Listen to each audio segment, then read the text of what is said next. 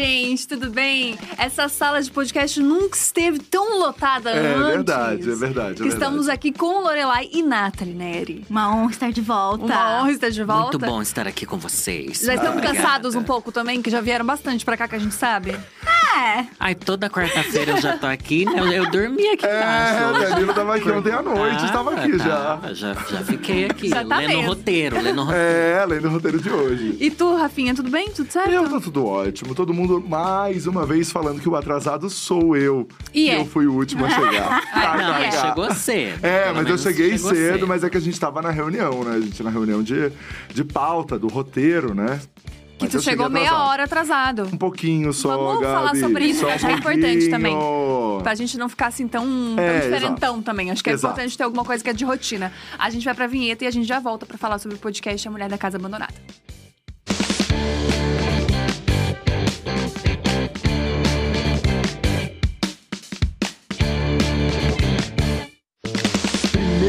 Diacast especial, é isso, Gabi? Primeiro dia cast especial, Rafa. Especialíssimo. Especialíssimo. Então a gente resolveu fazer esse episódio Isso. especial pra falar sobre um podcast, Uhum. que é o podcast A Mulher da Casa Abandonada do Chico Felite. Isso é uma coisa meio metaverso, né? Um podcast pra falar de podcast. É. Exatamente. Mas aqui é um videocast. Exato. É, um É, videocast pra diferente. falar de podcast, uma coisa É, completamente é. outra. Com toda certeza.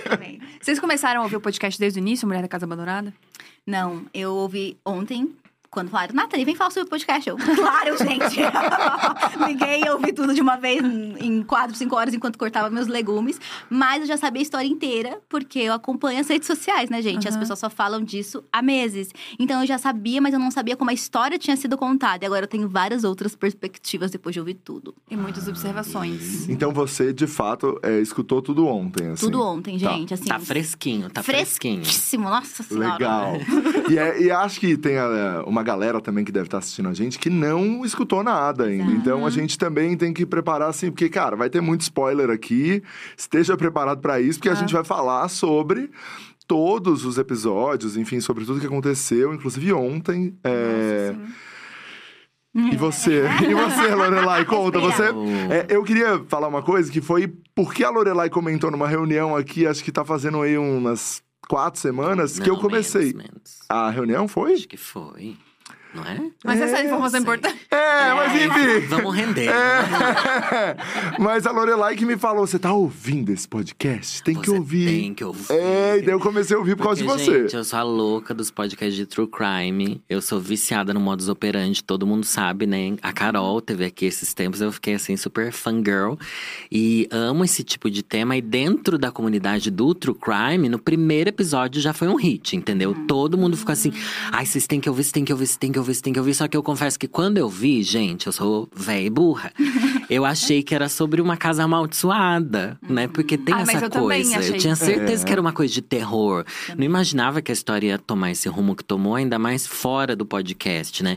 Mas eu ouço desde o primeiro episódio. Ah, então você viu todos os episódios saindo. E vi a, repercussão aumentando, Crescendo. aumentando, aumentando. Coisa que não existe com praticamente podcast nenhum, né? É verdade. Nesse nível, né? É. É. Ainda mais sobre um rolê meio. Meio não, né? Um rolê em tese jor- jornalístico. Tipo, as pessoas não têm essa comoção enorme por, né? Tipo, virou uma comoção mesmo em todas as redes É, sociais. mas eu, inclusive, eu acho que é, é histórico isso, porque Uhum. não teve. É, é, muito, assim, é 10 vezes mais o podcast mais ouvido do, que tinha no país. Eles passaram mais de 10 vezes Caraca, isso. nossa. Então é uma coisa muito grande a audiência desse podcast e onde ele chegou. É, acho que também fala um pouco sobre o formato, Uhum. né? Eu acho que ele apresenta as coisas de uma maneira muito diferente, com, né, do que a gente estava Uhum. acostumado aqui no Brasil. Mas tem vários outros podcasts documentais assim, nesse Mas mesmo aqui, formato. aqui, no, Brasil, é. Tem o do Ivan Mizanzuki, que é um dos mais famosos com o caso Evandro. Ele tem uma série, né? Tem a Praia dos Ossos, tem vários assim. E o do Ivan Mizanzuki fez muito sucesso, tanto é que virou um seriado na Globo, né? Do caso do menino Evandro, sabe? Uhum. E, enfim, é bem incrível e bem profundo. E muito mais gráfico até do que o da Mulher da Casa Abandonada, sabe? Só que não furou a bolha, né? É, Ficou exato. dentro desse mundo que de quem que gosta de furou a crimes reais. Porque eu acho que tinha. Eu vou dar minha opinião aqui, tá? Por. Porque eu acho que foi na maior cidade do país e tem como você ir lá ver a casa, entendeu? Entendi. Como os outros aconteceram em cidades pequenas, do interior, não sei da onde, um lugar longe. Eu acho que aqui todo mundo, desde o primeiro episódio, causa uma curiosidade. Tipo, eu posso ir lá ver, gente. Eu quero ver essa casa mítica que se criou. Eu acho que isso ajudou a aumentar muito. Porque daí o povo. ficou- A gente já tá chegando no final, né? Porque era pra gente É. falar disso no final. Mas eu acho que explodiu, assim, de você poder ir lá ver, filmar e, sabe? É, eu só fiquei sabendo Vivenciar porque eu vi isso. as pessoas num, na frente de uma casa destruída no TikTok. Eu fiquei, que Aham. caos é esse? What's going on? Irmãos à obra? O que, que é isso? E eu achei que fosse alguma coisa fantasma. E aí ainda Uhum. tinha alguns takes das pessoas pegando uma, uma mulher com o rosto branco num jardim. Eu fiquei, cara, isso aí é uma, sei lá, uma aparição. E aí só Uhum. depois eu fui entender, mas realmente, se não tivesse esse apelo visual das pessoas indo a esse lugar, talvez ele realmente não teria explorado. Porque se você tá falando de- justamente, ele é já um formato tão interessante quanto outros da mesma linha, Uhum. né? Sim. Nossa. Tá, mas vamos fazer um resumão do que, que é esse podcast, então, porque vai que as pessoas aí não, não ouviram, não ouviram todos os episódios, não sabem exatamente do que a gente tá falando. Esse podcast é um podcast da Folha de São Paulo com Chico Felite, ele que roteirizou e ele que tá apresentando, e conta a história de um casarão em Genópolis, que é em tese abandonado, mas que descobre que existe uma mulher que mora ali e essa mulher cometeu um crime gravíssimo, não no Brasil, em outro país, é uma procurada pelo FBI e isso meio que foi morrendo, assim. é, Acho que passou em algum tempo, na, assim que, que estourou essa situação. Foi pro jornal, né? Se eu não me engano, ele fala sobre isso. Mas depois isso meio que foi esquecido. Uhum. E as coisas. O crime prescreveu. Ela nunca foi a julgamento, ela nunca foi para os Estados o Unidos é pra ser julgada. prescrever um crime? Prescrever um crime que, tipo, passou muito do tempo, assim. Tipo, eu acho que, se eu não me engano, é o dobro do tempo que seria tua pena. Se foi É. o dobro do tempo, então você não pode mais ser acusado por aquilo. Isso. No É, caso dela é pelo- 20 anos e isso. passou esses 20 anos, ela, né, veio pra cá e não vou. E como o, o país não pode extraditar, você não pode, né? O país não pode te levar para o lugar pra você ser preso. Então, se ela tá em solo brasileiro, ela vai continuar em solo brasileiro. Se ela não Isso. for para os Estados Unidos, ela nunca vai ser presa mesmo. E prescreveu, então agora, nesse momento, ela não pode ser presa de jeito nenhum Inclusive fora do Brasil, né? inclusive É. fora do Brasil.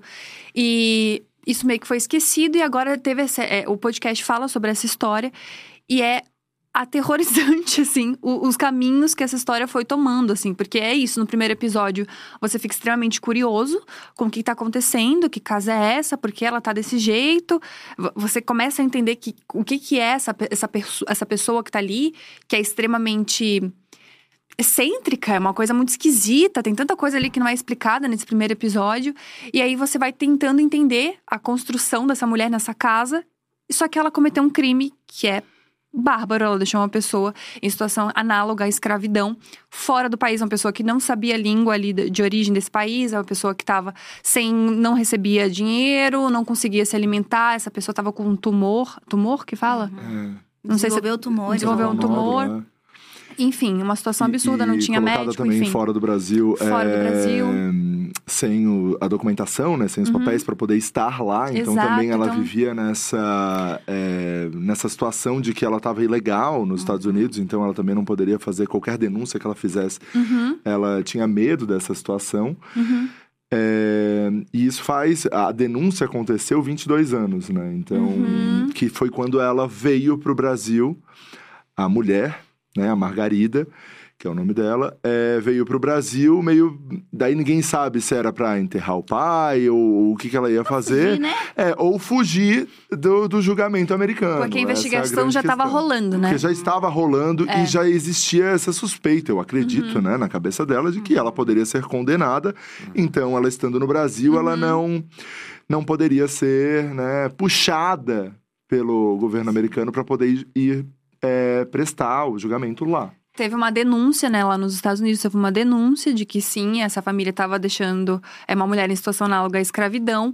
E aí, o, o marido da Margarida, ele tinha, é, não sei como é que fala quando a pessoa, tipo, pode morar no país pra sempre? Ele tinha cidadania. Cidadania. É. Ele tinha cidadania. Então, assim, ele seguiu lá, entendeu? E aí ele foi preso. Realmente ficou acho que sete anos preso É. e Uhum. com ela não aconteceu nada, porque ela veio pra cá, não voltou porque deu uma desculpa de doença que não poderia, etc e tal, porque tava com não sei o quê. Não foi pro país nunca, então ela nunca nem foi a julgamento. Exato. né? Nunca nem foi julgada sobre isso. Então, assim. E o que é muito interessante dessa história, eu acho que é o que também desperta a curiosidade de muita gente. E eu me peguei percebendo isso e ficando curiosa sobre isso, que também foi um incômodo. Enquanto eu ouvi o podcast oficial, não as informações terceirizadas nas redes sociais sobre ele, é que são é uma a gente entendeu talvez pessoas que não tenham tanto contato os comportamentos e as formações da elite paulistana, né? Quando ele falou que o avô dela, ou que ela, que ela, enfim, a casa dela era uma, entre outras casas, né, de grande valor, e que o avô dela era um barão, conhecido como Barão de Bocaina, eu fiquei bem chocada. Eu até reproduzi, ah, talvez seja um tataravô. Mas aí a gente entende que não, são pessoas que tiveram é, muito próximo na sua linhagem, pessoas de muito poder, de muita influência, a ponto de conseguirem se safar de um crime absurdo e serem protegidas, né? No caso, protegida ao ir pra lá e literalmente, no caso, como eles contam no, no podcast, recebeu uma empregada doméstica de presente. De presente. Porque a vítima, né, essa mulher que foi é, escravizada é, nos Estados Unidos por essa família, ela já trabalhava para os pais da Margarida. Então, quando eles recebem essa mulher para literalmente ir para um outro lugar do mundo, que como a Gabi falou, não sabe a língua, ah, não tem os documentos certos e talvez vá lá para ficar sozinha, você percebe ainda mais o grau de poder e dominação. Porque se você for pensar, é, não existe, as pessoas falam muito essa cultura de empregada doméstica nos Estados Unidos. Então, o fato de uma família brasileira ir com uma mulher única e exclusivamente para trabalhar e limpar de forma integral é muito surreal, né? E aí entendendo, ouvindo mais sobre o podcast, como isso a gente pode falar mais para frente também, desdobrou em várias outras questões ligadas ao trabalho doméstico de pessoas é, não norte-americanas, a gente entende como isso é muito comum em pessoas ligadas a, a, a cargos oficiais ou governamentais, que era meio que o caso do René Bonetti. Então você fica pensando no nível de pompa, privilégio e dominação que essas pessoas têm sobre outros corpos e até em outros países. Ela conseguiu fugir de duas justiças. E entender esse contexto é muito. deixa tudo ainda pior. Eu acho que essa curiosidade também foi, pelo menos, é, me despertou algum, alguma curiosidade de pensar. Como? Como pessoas tão ricas e milionárias ainda existem nesses níveis, sabe? De ter uma casa com nome e de ser recente descendente de uma pessoa muito influente, e muito poderosa. E muito recente. E né? muito recente. recente. muito recente. Eu Uma acho que coisa- isso que é tão assustador. Uma coisa que me chamou muita atenção nos primeiros episódios é que existe esse senso dela com ela mesma de que quase um tenho dinheiro e tá tudo bem, porque essa mulher no primeiro episódio do podcast é a mulher que chama a polícia Uhum. pra resolver um BO. Então assim, ela não Uhum. tem medo da polícia, porque nada vai acontecer com ela. Porque ela mesmo chama a polícia pra resolver um, um BO da rua ali que ela acha que é uma grande máfia sobre árvores e tudo mais. Então essa pessoa ela não tem medo nenhum da justiça, de que nada vai acontecer com ela. Existe um senso de proteção de que eu tô safa, que nada vai acontecer comigo, que eu, fiquei, que eu achei absurdo. Se fala que ela é procurada do FBI, é procurada nada. O FBI sabia onde ela estava desde o começo, Exato. gente. Muita gente até É. fala que denunciou, que já mandou Sim. até É. e-mail pro FBI e tal.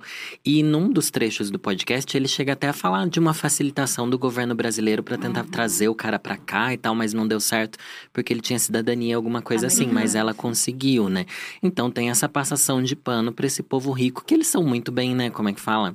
É, aliados, né? Desses Exato. Políticos, Muito. tudo. Tanto que no- o, o podcast também, no segundo episódio, em que eles descobrem o que ela realmente tinha feito, que ela não era só essa figura excêntrica morando numa casa abandonada, é, é muito interessante quando ele fala a rua inteira já sabe quem ela é. A rua inteira sabia que eles estavam ali com uma criminosa que cometeu um crime terrível e muitas dessas pessoas ainda mantinham relação com aquela mulher.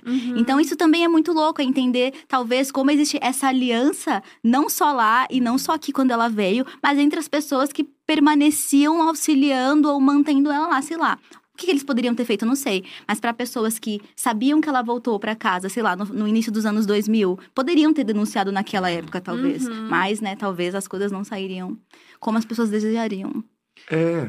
Eu e- tenho. Ai, desculpa. Vai- Não, não, vai lá. vai lá. Eu só tenho um questionamento que isso pra mim, eu não Só sei se um, ele. Gabi? Eu tenho, Só um questionamento? Que loucura! eu tenho um Podemos questionamento. É, só um questionamento. É um questionamento, a gente vai pro intervalo. não, eu tenho um questionamento que eu não me lembro se ele explicou no podcast ou não, mas eu, eu não sei, eu acho que eu vou perguntar pra vocês, talvez vocês saibam. É, ela tem essa riqueza toda, essa grana toda, por que, que a casa tá nesse estado? E ela tá nesse estado porque me parece que ela não, não tem dinheiro. Tipo, aquela casa tá podre, tá, tipo, tá destruída. O que, que aconteceu nesse meio do caminho? Ela não tem dinheiro pra reformar? Não existe um. O que, que é? Olha, pode falar. É, não, eu acho que assim, eu acho que eles têm, a- as irmãs, né, ali eles têm alguns imóveis que hum, aí o patrimônio é- são alguns milhões de reais, porém, eles estão todos bloqueados pela justiça porque tá uma, uma grande discussão sobre quem fica com o quê, qual vende, elas, entre elas, elas não chegam em acordo nenhum, então elas têm muito dinheiro, só que estão todos em imóveis, em terrenos, em, né, em salas comerciais. Porém, precisa vender isso tudo para o dinheiro de fato existir no banco e ela poder cuidar da casa, pagar os impostos e tudo que eles devem, né? De IPTU, de todas essas Nossa. coisas das casas. É, e dos imóveis como um todo. Então, assim, na verdade, eles acumularam dívidas, mas eles têm o patrimônio que são os imóveis. Então, os imóveis precisam ser vendidos para que ela possa, eh, as irmãs, né, as três irmãs, possam ter recursos para poder bancar, né, fazer a reforma da casa isso tudo. Então a casa passou ali mais de 20 anos sem esse, né, esse cuidado. A casa está realmente caindo aos pedaços, literalmente. Nossa. É, e acho que é por isso que está nessa situação, né? Eu acho que são dois motivos também. Eu acho que é esse, porque é isso, você acumula dívidas e elas acabaram perdendo alguns imóveis em leilão, Uhum. porque você não tem como pagar uma dívida de condomínio, a inadimplente, Gente, vamos isso. executar essa dívida e você perde seu apartamento. É, que o puro enquanto- é suco que- da é- elite brasileira, né? É, é que é isso, enquanto são é, prédios, Uhum. o condomínio pode exercer. Quando é uma casa, é, o É terreno ali, difícil, vai é. acontecendo, o mato vai tomando conta e tudo vai se Ferrou, dispersar. E não é tem um condomínio, uma galera que pode entrar Uhum. contra essa casa. Então, É. porque você é dono do terreno, você pode fazer meio que o que você quiser naquele terreno. Mas ao mesmo tempo, eu penso que o fato dela deixar a casa se degradar é muito interessante para uma pessoa que tá literalmente fugindo.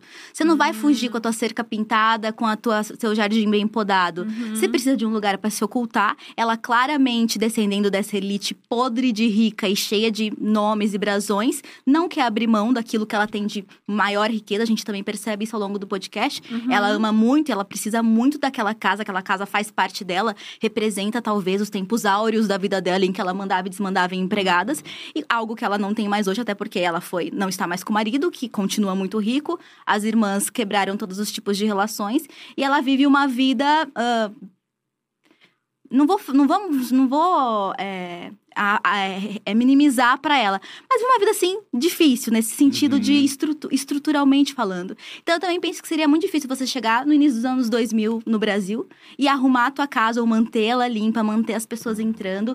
É, casas daquele nível, a casa tem 20 é, cômodos, né? Uhum. Uma pessoa sozinha não cuida. Eu, eu sempre escuto muitas pessoas Uhum. falando que casas grandes são muito difíceis de dar conta. A Então, manutenção, né? a manutenção.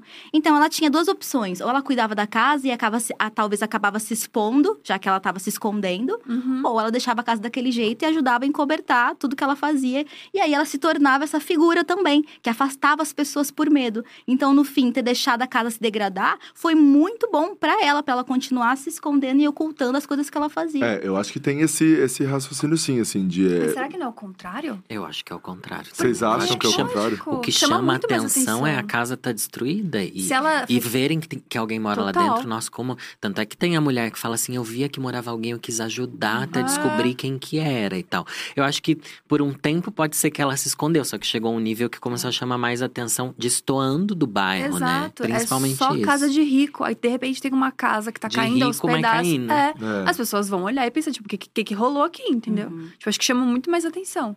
Do que ela, tipo, simplesmente viver numa casa bonita. É, e esse ponto que você trouxe, Dan, eu não, não, assim, claro, né, é óbvio que esses, esses casos de grande repercussão, quando acontecem em São Paulo, é, eles acabam realmente tomando esse lugar. Mas o fato de ser em Genópolis, eu acho que é, Uhum. é, é o fator chave para ele tomar a proporção que tomou, para as pessoas poderem visitar. Eu não tinha pensado Sim, nisso, que as E pessoas podem a ir. mulher que é a pessoa Exato. que praticou o crime, Exato. gente. Você vai lá e vê a pessoa que você odeia e gera, gera esse misto de emoções no público, né? Que, enfim, é completamente descompensado. E daí você vai lá, você consegue ver a casa, ver a mulher e saber tudo que aconteceu por trás daquilo. E tirar foto e postar no Instagram e fazer o kikiki todo. Um caos. Exato. Exato. E o que a Nathalie falou foi muito legal, tipo, que é uma das partes mais absurdas, assim, que a gente quase não fala. Que esse cara continua rico. O Uhum. cara que cometeu esse Uhum. crime também, ele tá no emprego tipo, maravilhoso, assim, tipo, chefão de uma empresa incrível, morando nos Estados Unidos, tem os bens dele, tipo, seguiu a vida dele É normal, bizarro, entendeu? né? É, É revoltante. Isso é, muito revoltante. assustador. E é muito assustador que, tipo assim, as pessoas provavelmente, quando você vai empregar alguém, etc e tal, você tenha, né? Um Uhum. background do que a pessoa fez na vida. E, tipo, isso é passável, entendeu? Tipo, ah, a pessoa foi presa, cumpriu aqui sete anos por escravidão. Tá contratado. Tipo, como É, assim? e não é qualquer cargo, né? Não Ele é é, mó fodão, assim. É, É, tipo, é uma daí você pensa, absurda. mano, E que é mundo é interessante esse? que o, tem essa fala que eu, eu lembro muito, que eu ouvi ontem, mas fiquei muito revoltada. Que aí foi uma das falas, assim, que eu acho que o, o Chico poderia não ter feito. Ele fala: Ah, eu vim aqui, visitei ele, descobri que ele realmente está trabalhando nesse cargo, a gente tem certeza que ele está trabalhando nessa empresa, porque o jornalista do podcast foi até os Estados Unidos para descobrir onde esse cara estava, tentou falar com ele, acabou descobrindo que ele estava ganhando muito bem, tinha sido contratado de novo, era diretor de uma empresa que ser- prestava serviços para a NASA. Basicamente isso. Um negócio esse, enorme. Esse, esse cara, como a gente falou que vai ter spoiler, é isso aí. Esse cara era o marido da Margarida lá nos Estados Unidos. Que né? foi condenado. Isso, que foi seis, sete condenado e que preso. os dois, na verdade, foram né, indiciados, a Margarida e o marido, só que a Margarida estava no Brasil, só ele teve que. Foi eh, julgamento e foi preso. Foi julgado. Exato. E aí ele pega, depois que ele sai desse espaço, ele fala: fico pensando se ah, ele não fosse um homem branco com PhD, se o tratamento dele ou as possibilidades posteriores a esse crime seriam as mesmas. Aí ele fala: quanto a isso, não tenho resposta. Porra, é claro que eu tenho resposta. É o que eu mais tenho é resposta. É, Seja mulher, seja um homem, principalmente um homem ou uma mulher negra, isso é impossível, é impensado de acontecer. E lá literalmente aconteceu. Esse cara está na mesma posição de poder que ele estava antes desse crime. E é nos Estados Unidos, né? Que a gente sempre pensa, ai, mas no Brasil que é esse É. circo. Mas Aham. não é. É no mundo Exato. inteiro. Você é branca, rica, vai dar certo pra você. Um caos. Exato. E fiquei pensando também que tem um, um dos episódios que eu não me lembro agora. O Chico fala que tava conversando com o marido e ele fala, tipo, nossa, não existiu justiça. E aí o marido dele aponta, pô, mas ela tá há 20 anos morando nessa casa e. Calma, sem- o, o marido do Chico. O marido né? do Chico. Não tá indo lá falar com o marido. Momentos! Tá muito confuso. É, não, só pra gente É. contextualizar tudo. personagens, É. O. Chico está conversando com o marido dele, Isso, não O o... podcaster. É, o Chico é o podcaster que tá conversando com o marido e o marido fala, pô, mas ela viveu 20 anos nessa casa dessa maneira. E aí o Chico fala, tá, mas ela não foi presa. Ainda assim, tipo, isso não é a justiça sendo feita. E eu fiquei pensando, o que que seria a justiça ser feita? Ela ser presa lá, ela ser presa aqui, ela não ter mais nenhuma oportunidade? Porque o que que aconteceria se a justiça tivesse sido feita? Ela teria sido presa. É, Lá. teria sido presa. Ah, Tanto faz. Lá ou aqui. Lá É que eu acho que aqui ainda a justiça não teria sido feita. É, aqui não. É, mas se a pergunta é o que devia ter acontecido, É. devia ter Mas sido vocês presa. acham que morar naquela casa é castigo suficiente? Eu não, Não, acho. jamais. Eu acho, eu, acho, eu acho que aquilo que ele Imagina, fala. Aquilo que ele fala, ai não, ela passou 20 anos presa. Não passou, não. Ela vai na farmácia, Ela ela, fazia táxi, que ela. celular, É. assiste Pantanal, É, gente. é, Pô, exato. Ela fazia tudo que ela Não tem queria. que pagar aluguel, pega abacate o dia inteiro. Pelo amor de Deus. Ó. É, não, não. É, Tem jamais. um Tem teto. cachorro, Tem... tem, Ah, tipo- para. Exato. É amigo do taxista. Tem um círculo social. É, liga pra polícia quando precisa. Liga pra polícia. Tipo, Pra mim, é pelo mais amor de absurdo. Deus. Inferniza vizinho. É, isso, isso, isso eu achei assim absurdo achar que porque ela tava vivendo 20 anos numa casa abandonada Que é uma mansão, Genópolis. calma, não é uma casa, é uma mansão. É. mansão. Ela e os fantasmas dela. E que ela já sofreu. Gente, É, não. exato. não. Mas eu acho que, de qualquer maneira, se ela fosse presa aqui, ainda não seria justiça suficiente. Porque aqui ainda teria 500 mil regalias por ser aqui. Eu acho que se ela fosse presa lá, que ela não tem um pós-doc, ela não tem um rolê, ela seria presa, tipo, real, eu acho que seria feito mais justiça do que ela ser presa aqui. Porque aqui, o que, que não- aconteceria com ela aqui? Não entendo É, muitas não diferenças desses sistemas prisionais daqui e de lá. Mas eu achei tão pouca a sentença dele. Eu achei É, tão Eu, pequena. eu acho, mas quando a gente olha pro histórico né, do país, assim, ou de tudo que a gente teve acesso, né, de, de Uhum. história, acho que uma pessoa branca em Genópolis não, não teria Não teria. passado sete anos na cadeia. Exato, é isso que eu Entendeu? penso. É, porque eles tentaram Né? tirar ele de lá, verdade. Então, foi assim, eu acho que eu acho que aqui no Brasil é isso. Uma pessoa não, não passaria sete anos. Aqui ela teria muito mais Por um contato, crime como eu esse. acho. Uhum. Faz sentido. Né? Então, realmente, acho que só se ela fosse pra lá. Mas prescreveu e isso é muito assustador, né? Pensar isso. Tipo assim, você pode cometer um crime e se você esperar tempo suficiente, Tá tudo bem. tá tudo certo. Exato. Você É pode bizarro. chamar a polícia todo dia de novo. Você pode chamar a polícia todo dia de novo. É Se uma você for coisa muito branco, claro, absurda. em Higienópolis. Se não, Ah, vão botar exatamente. maconha na tua bolsa e falar, vem, querido. É. Mas é isso que traz essa sensação que a maioria das pessoas sentem, que é de você querer se vingar, né? Tipo, Uhum. eu quero que ela pague. Prescrever uma coisa que não devia existir, então ela precisa sofrer, e blá blá blá blá blá. Daí a gente entra meio nessa. Nessa reflexão sobre você viver num país onde a justiça nunca é feita e a nossa única esperança é que a gente vá lá e faça justiça com as próprias mãos. Que você quer ver a pessoa sofrer, você quer ver o pior das pessoas, porque você sabe que a justiça legalmente nunca vai existir. O que coloca a gente num sentimento horrível mesmo, de você Não, um querer uma vingança sempre porque o país te deixa assim ao ao léu, É, né? mas eu acho que aí a linha tênue é a gente entender que esse limite não se cruza, né? Uhum. De ir ata atacar, dar tiro na casa, sabe? Se o mesmo vale para jovens que acabam sendo pegos na maioridade penal ou que tentam ser, sei lá, instigados ou, ou que tentam, ou que, enfim, as instituições tentam tirar a vida desses jovens muito cedo e a gente entende os contextos sociais, não tem essa empatia por esse tipo de gente Uhum. herdeira milionária, mas não acredito que a morte ou fazer justiça com as próprias mãos também é a saída. Mas a gente não espera, gente, o que tá acontecendo, que a gente vai falar depois. Eu não esperaria isso que tá acontecendo. E aí, essa defesa dessa figura, porque prescreveu o crime, como se isso fosse justificativa Uhum. pra que deixa pra lá, é bizarro. Eu acho que aí você não vai, né, matar ninguém, mas você não vai dar toda essa base essa atenção que você tá dando pra uma pessoa podre. Você não vai chamar de senhora uma criminosa. Só me refiro a ela como racista e criminosa, porque ela não é uma senhora. Uma senhora, eu chamo as pessoas que eu tenho respeito e que eu é, reconheço dignidade, que eu reconheço respeito ao outro. Ela é uma criminosa uma racista, né? E as pessoas estão, talvez, confundindo essa história. Nossa, sim. E no primeiro episódio, eh, você falou ali quando a gente estava na reunião, que esse ponto pra mim é muito interessante. Que no primeiro episódio, ela tratando as pessoas da farmácia e tal, o jeito que ela trata Uhum. essas pessoas que de alguma maneira estão fazendo um serviço pra ela, é muito assustador. Porque aquilo ali é tipo, é uma puta de um spoiler do que, que é aquela mulher, do que, que aquela Uhum. pessoa faz, sabe?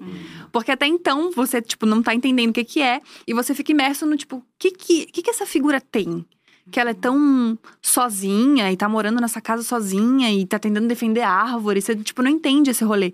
Daí, quando ela entra na farmácia e ela trata as pessoas daquela maneira, e você vai percebendo como ela trata as pessoas, no geral, que fazem algum serviço, você entende que, nossa, essa mulher o buraco é muito mais embaixo. Tipo, não sei o que ela fez ainda. No primeiro episódio você não tem muita ideia. Mas Ela você é já sempre sente. passiva-agressiva, Passiva-agressiva. né? Tipo, queridinha. Parece uma. Regina Arrogante, George falando muito arrogante. é. É. E- Até quando ela mas fala ao com o Chico. mesmo tempo carinhosa, igual a Nathalie tinha falado, né? Ela fala assim, carinhosa, mas é aquele carinho que, É a dominação, que é assustador, né? assim. É. Até quando ela fala com o Chico, ela fala menino. Menino não, é Francisco. Tipo, Uhum, ela, uhum. ela não. Não sei, assim, é uma falta de respeito meio mascarada, assim. É uma é, coisa a muito assustadora. superioridade, né? É. E acho que eu, eu a vida inteira lidei com várias pessoas assim, e até hoje em espaços não seguros ou não confortáveis com outras pessoas LGBTs e negras. Eu sou a menininha, eu sou uma adolescente e existe esse tom imperativo pra te colocar em determinados lugares ou te Nossa. fazer fazer várias coisas. Isso tá nas pessoas, tá em, em quem cresceu aprendendo a mandar. Isso não vai embora quando você perde os seus bens, né? O valor ali, a riqueza que ela tem é de berço. Foda-se que a casa tá destruída. Ela sabe dominar, ela aprendeu a dominar com barões. Uhum. E ela vai fazer isso até o fim. Então, a gente tava falando disso porque a gente achou curioso o caso de um dos porteiros ter uma relação com ela. Uhum. Um porteiro que tá num, num subemprego, teoricamente, em um local de subserviência que deve, teoricamente, respeito a essas pessoas que trabalham no próprio prédio, né? Como é que ele tem uma relação de. E aí o Chico diz que é de Admiração. cordialidade, Cordialidade. com ela, quando a rua inteira a odeia, né? Uhum. Provavelmente o que eu entendo é que ele não, não compreenda essa violência que talvez um dos outros porteiros é, pôde observar e o próprio Chico pôde observar ou ver ela tratando outras pessoas. É muito fácil você confundir esse tom com, ah, é uma pessoa gentil que só nunca sabe o meu nome. Eu sou sempre o moço, o, o rapaz, o menininho, sabe? Porque ela não se dá o trabalho de me pessoalizar e me reconhecer como um outro ser humano. Uma das coisas que eu achei mais curiosa também no podcast é que todas as pessoas que ele conversava na rua, todo mundo sabia do rolê. Uhum. E isso pra mim foi muito assustador, assim, porque parece que não chocava ninguém, assim. É o pacto, né? O pacto narcísico da branquitude. Cida Bento fala de sim um livro inteiro. Cida Bento? Acho que sim, deixa eu confirmar aqui. Mas existe todo um conceito sobre isso. Ah, deixa eu ver. Cida Bento. Nossa, como a gente é chique, a gente tem iPad, a gente já pega informação na hora, É, a um gente lado. Não, a. Nathalie que é interessada, né? A gente só sai A gente tá mais no papel, né, É, a Lori? gente, ah, tamo aqui Fazendo o que pôde, pode pouco. Isso mesmo, a Cida Bento ela escreve sobre isso, sobre esse pacto invisível que existem, principalmente entre pessoas brancas, que faz com que elas tenham mais dificuldade para se denunciar, para se é, apontar, sabe? Existe uma uma relevância. Eu relevo, deixa, deixa ela apodrecer lá. Se fosse uma pessoa preta morando naquela casa, acabou, acabou. Se fosse uma pessoa, uma família mais pobre, tanto é que eles falam, tem, em algum momento no podcast, eles também falam: ah, várias vezes já veio o pessoal do MST aqui para tentar ocupar. E aí eles meio que falam com susto, como se uma Aham. ocupação do, do MST fosse talvez mais grave Aham. do que a presença de uma criminosa racista. Como se aquilo fosse causar mais impacto no bairro elitizado do que a presença daquela mulher. Exato. E eu acho muito engraçado também que quando eles falam, tipo, sobre o incômodo que essa casa gera, nunca é sobre ter uma mulher ali que é racista e fez o que fez. É sempre, tipo, tem muito lixo, Uhum. sobe um cheiro que não é legal. Ah, A a estética não é dengue. é a dengue. É a esse é o estética problema. não é bacana, destoa muito do bairro. É. É. sempre um rolê tão superficial que, tipo, gente, mas. Beleza, tem lixo e tal, uma merda, mas não é esse o problema da casa em si, né? Mas vocês sabem que Gianópolis é o bairro que não aceitou metrô, É, porque disse que ia exato. trazer gente Nossa, diferenciada. É. Estão construindo dois Gente metrôs. É. Porque eles não queriam as empregadas, os É. trabalhadores domésticos, os porteiros circulando ali. Eles queriam. E aí, tanto é que eles mudaram. é, eles estão construindo a linha laranja lá. Eu moro em Gianópolis, tá, gente? então, assim, sei com propriedade. Vou me mudar em breve. Mas, assim, é um bairro bom, perto do centro, assim, caríssimo. E tem a elite. Você tá lá vendo a elite todo dia. E aí, eles iam construir na Avenida Angélica, que é uma das principais avenidas, que inclusive é uma das esquinas que um dos apartamentos da família Bonetti foi a leilão, porque não pagaram um Nossa. condomínio. E eles tiraram a. O bairro conseguiu fazer com que um metrô não fosse posto nessa avenida principal, ele foi posto na avenida do lado, em que passa mais carro e ninguém circula, que é a Consolação. Isso, Isso. atrasou a obra. Então, se você for perceber o, o, o, o nível de poder Uhum. que essas pessoas têm pra tirar o que as incomoda de perto, é surreal. É. E o fato daquela. Exato, o nome de Gianópolis vem de higiene porque foi um dos primeiros bairros planejados em São Paulo que teve esgoto, né? Teve, tipo, saída de esgoto e isso Mentira. era. É, por É. isso que se chama Higienópolis. É, É. Eu tô em choque. É muito lá. Ser privilegiada é isso, né, gente? Não é mesmo? É, é você tirar a estação de metrô do bairro. É Exato. você fazer o que você quiser ali, né? Exato. É. E existe uma, uma linha invisível, assim, porque é, são duas ruas que separam São. ali, tipo Santa Cecília e tal, pra Higienópolis, você sim. ir pro, pro rolê. E de repente você tá em dois lugares ao mesmo tempo, assim, ó. Tipo, você Uhum. atravessou a rua, são, são duas É. cidades. Exato. São duas coisas que estão acontecendo, assim. É uma coisa muito assustadora, sabe? É, eu acho que é uma das maiores paredes invisíveis de São Paulo, sei lá, tirando Uhum. as da Zona Sul. Mas quando você passa ali pelo Minhocão também, a Aham. diferença até entre aquele começo da Angélica, que, que é essa, essa rua principal, Uhum. e Campos Elíseos, que eu também já morei lá, cara, é muito diferente. O senso de segurança Uhum. é outro, a- as possibilidades de mercado, de padaria, é, a- as limpeza das pessoas ruas, circulando, A árvore na rua. as árvores na rua. São Paulo é assim, se tem bastante árvore, é lugar de rico. E uma gente. pergunta: de onde vocês acham que saiu esse desejo dela de defesa de árvores? Isso é muito curioso. É, isso é muito. Realmente, isso é. Porque assim, por que, ela saía pra rua pra defender as. Né, Eu acho que a o questão corte é de, uma, de uma árvore. Porque é exatamente assim que começa a série. É, ela indignada porque estão cortando. É uma árvore, acho que dia 23, dia 24, dia 23, eu acho, É, de dezembro, de né? dezembro. É, e aí começa todo. O Chico começa a conversar com ela e, e a indignação dela é colocada ali. É que eu acho que tem zero a ver com árvores. Uhum, Zero a ver com acho. árvores. O rolê que, que paira na cabeça dessa mulher é que existe um, um mundo Uhum. lado B. Onde existem coisas de, de máfia, onde as pessoas estão fazendo uma estrutura pra ferrar gente rica. E justifica o último episódio. O último episódio. Com é. outras teorias de conspiração. É, Isso. Exato. E ela tem um rolê de que as pessoas querem se aproveitar e tirar dinheiro de quem tem benefícios, de quem tem dinheiro. É. uma, é uma cabeça super elitista de que as pessoas veem que você tem dinheiro e aí elas querem se aproveitar de você. Como se isso fosse verdade em algum lugar do mundo. E aí o rolê das árvores é justamente isso. Tipo, ah, as pessoas estão se juntando porque elas vão cortar a árvore e ganhar dinheiro com isso. Não faz nem Uhum. sentido a, a tese dela. Mas a questão é essa: estão querendo destruir as pessoas ricas de Genópolis. Estão E- querendo tirar o patrimônio delas, de E alguma sem maneira. querer falar mais, que eu já vou falar menos, gente. Mas só pra Não, adicionar. amor de eu tô falando muito. É, os, os, os lugares em que eu conheci as pessoas mais. Vamos falar controversas, querendo dizer podres, foram nos. Foram nos Às vezes eu controverso querendo falar podres, mas eu vou falar vamos falar controverso. controversas, depois eu falo podres. Foi no Muito movimento vegano e depois no movimento ambientalista. Opa. E não me faz sentido como é que pessoas tão dedicadas ao bem daqueles que não podem se proteger, ao bem daqueles que são vulneráveis, podem ser pessoas tão racistas, tão misóginas, tão enganadoras, tão mesquinhas. Eu encontrei pessoas muito horríveis no movimento vegano. Claro, a gente encontra pessoas horríveis em vários movimentos, mas eu fiquei chocada com a frequência em que eu encontrava. E eu acho que esse processo também é uma projeção, né? Então, você odeia tanto que você precisa de algo em que você não odeie nesse nível. E aí, o mínimo de empatia e carinho que você pode ter, você desenvolve é para algo inanimado, no caso de árvores, né? Uma obsessão quase, né? É uma obsessão, já que eu sou uma pessoa tão ruim e eu Você preciso é boa salvando as árvores. eu vou ser boa salvando. Planeta. Exato. Chique. E Mas na é que- verdade, isso aí é só um vazio, talvez existencial, da pessoa tentando aliviar essa culpa Total. cristã, porque ela fala muito de Deus, ela tem uma culpa Aham. cristã Aham. gigantesca. Tanto é que ela se fala na terceira pessoa, tanto é que ela fala, ai, aquela Margarida não sou mais eu, porque eu sou temente a Deus, eu acredito em Deus e não sei o que, graças a Deus. É uma culpa gigantesca que ela coloca tudo aquilo, talvez eu vou proteger essas árvores, já que eu sou uma pessoa podre. E inconscientemente eu sei disso.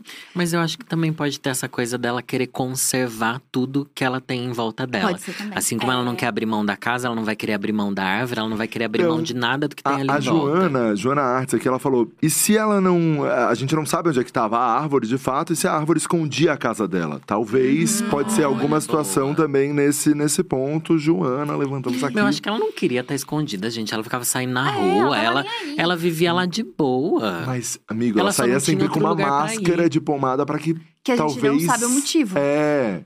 Que talvez não fosse pro. Mas pra cara dela tá chama ali mais também. atenção a, a máscara É. de pomada do que não usa nada. Mas sabe o que eu acho também? Eu acho que em nenhum momento ela fala sobre proteção das árvores, sobre ter um rolê sustentabilidade. Ela tá muito que- mais contra a máfia, né? É, ela tá contra a máfia, ela tá contra a prefeitura. Que a prefeitura tá, que, tá numa máfia pra ganhar dinheiro fazendo É. isso. E isso é um dos métodos que a prefeitura tem pra ganhar dinheiro. Uhum. Não é um É. rolê do tipo, ai, as árvores. Se fosse, sei lá, lajota, ela estaria protegendo a lajota, entendeu? Não é sobre o meio ambiente, nunca foi sobre o meio ambiente. É sobre lutar contra essa força É uma invisível. de piroca. Tipo, É vamos inventar isso. um oponente É. aqui pra lutar contra ele. Exato. É uma Foi, a- lutando contra a força invisível. É, a defesa dela, quando isso acontece, ela diz que a prefeitura tem um acordo com a empresa que corta para que a empresa é, ganhe dinheiro com isso em cortar as árvores. Então a empresa ganha dinheiro da prefeitura com isso. E é uma máfia sentido. entre a prefeitura e essas empresas que cortam é, árvores pela cidade de São Paulo. Então essa é a Como pira se, que ela né, entrou. Como se tivesse muita árvore, como se tivesse um desmata... como se fosse a Amazônia sendo desmatada aqui. Exato. E vocês, Exato. isso me lembra muito o episódio, eu não lembro, agora eu não vou lembrar exatamente, se alguém puder me soprar aqui, é, em que uns policiais chegam em um condomínio fechado, caro, e aí o cara sai de casa e fala, ah, que você não tá na periferia. Ele fala algum bairro, eu acho que, sei lá, é na zona sul de São Paulo, e é muito doido, e essa imagem choca muito. Tipo, ah, você é macho lá na periferia. Ele fala alguma coisa assim, se alguém é, souber exatamente como ele fala, me passa aqui. Mas é, foi muito, é muito interessante porque isso mostra a dominação das elites sobre as instituições. E talvez o que ela tenha sentido ao longo des- da vida dela e do, da fuga de, dos Estados Unidos é que ela não tinha essa dominação sobre as instituições, porque o marido dela não conseguiu escapar e ela também, por pouco, quase não conseguiu. E esse desejo de afirmar o tempo inteiro que a polícia é corrupta, que o meio ambiente é corrupto, que a Secretaria do Verde, sei lá, é corrupto, é esse desejo de talvez continuar mantendo essa dominação sobre essas Uhum. instituições, que por ela não ter mais poder financeiro, talvez ela não tenha, seja só uma ilusão, que não é tão ilusão, afinal a polícia vai lá, dá Uhum. valor ao que, as loucuras que ela fala, loucuras assim, entre aspas, né? Porque ela não é uma mulher louca, não vamos deixar isso aqui Uhum. Uhum. não, não claro. Foi Alphaville. Exatamente. O, o, o cara dentro da casa, quando os policiais chegam em Alphaville, ele fala: você pode ser macha na periferia, aqui você é só mais um bosta. Nossa. Vai você, qualquer um, falar isso Fala pra um isso. policial. Exato. Acabou, né? Qualquer um. É isso, sei lá, não sei se é isso também. Sim. É, Não, mas, faz muito vai- vai- é, aquele, é aquele qualquer um, mas vai uma pessoa preta falar isso Não. pra ver onde é que ela... Uma que- pessoa que preta acontece? rica em Alphaville. É. Não existe isso. É, exato. Nossa, eu, vocês viram? Ah, eu passando. Falando aleatoriamente sobre outra coisa. Aquele documentário sobre Alphaville? Não vi. Gente. Ah, eu vi. Eu vi muitos trechos, é maravilhoso. E aí, um dos caras, a, a mina tá fazendo um, um documentário que ele claramente não entendeu o objetivo, porque ela tava meio que mostrando a podridão de Alphaville. É, essa, essa ilusão de que o rico tem de que agora tá, tipo, protegido do mundo, Uhum. das coisas. E aí, um dos caras, enquanto ela filma, fala: Não, essa, essa moça tá fazendo documentário pra mostrar que o Brasil não é só preto e Amazônia. Meu E Deus. tipo assim, meu amigo, você não leu o, o briefing desse, desse documentário, mas é nesse nível de absurdo, assim. Uhum. E acho que é, é esse pensamento dela também. E uma coisa só pra fechar, eu acho que se, assim, a gente vai falar bastante mal ainda, pelo menos eu tô preparando aqui o meu coração pra isso.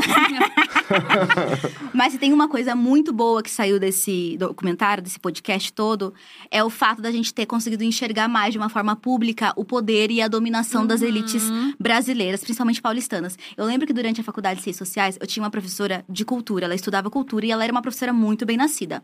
E ela falou que por isso ela tinha facilidade, às vezes, de estudar a elite paulistana. E que ainda assim existe muita pouca, muito pouca pesquisa sobre os hábitos da elite, porque eles não falam.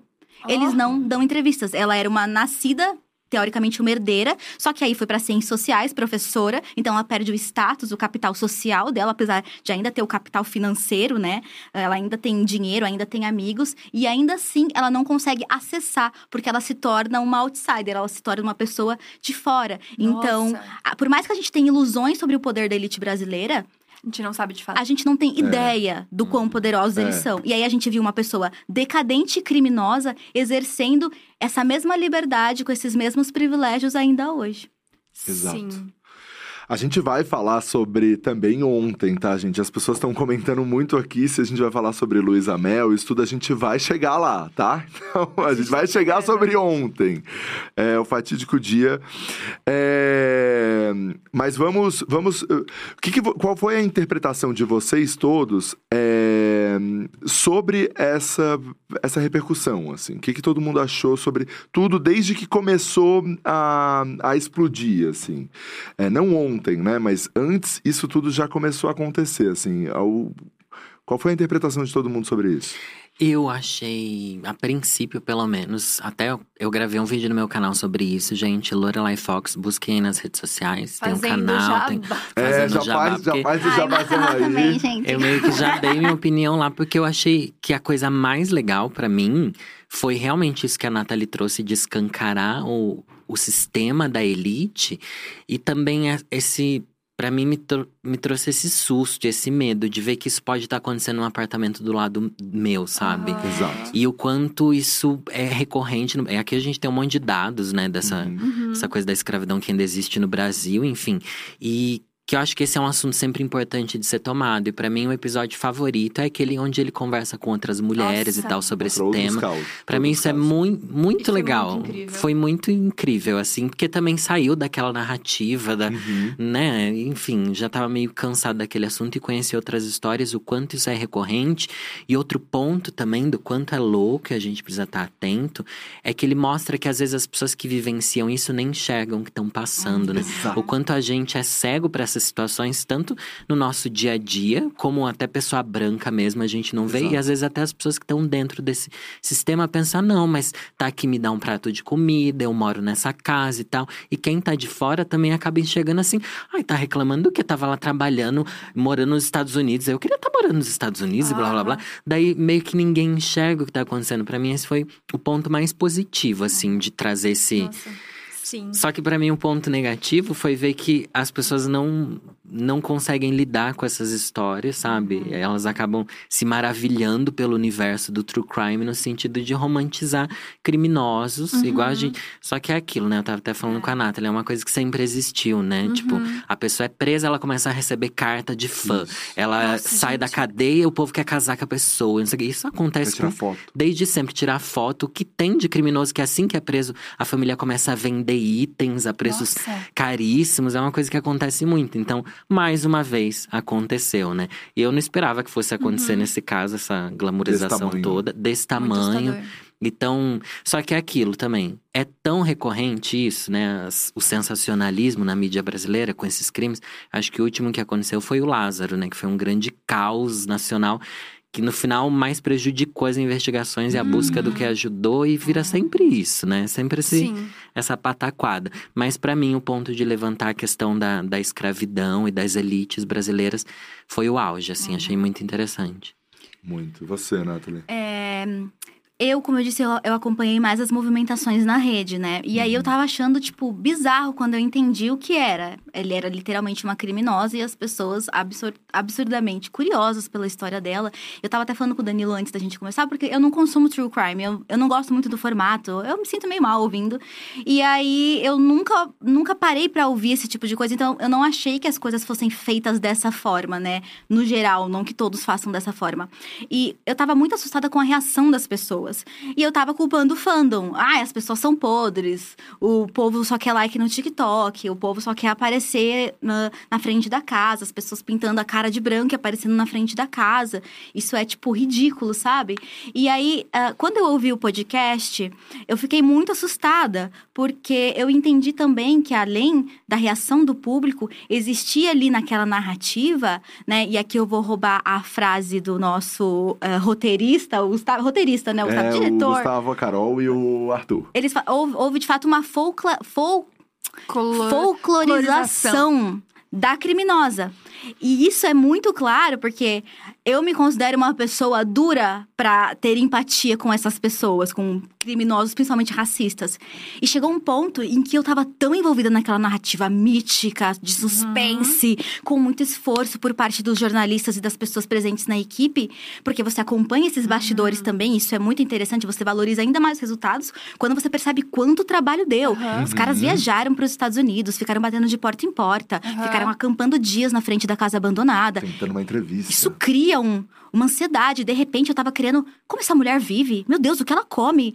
E eu, peraí, peraí. Uhum. Por que, que eu tô curiosa sobre a vida e sobre a existência de uma pessoa que fugiu da justiça depois de ter escravizado uma mulher negra por anos? Uhum. Ah, não só escravizado, né? Agredido, machucado, privado de, de Médico, de- saúde, enfim, de alimentação. E aí eu acho que.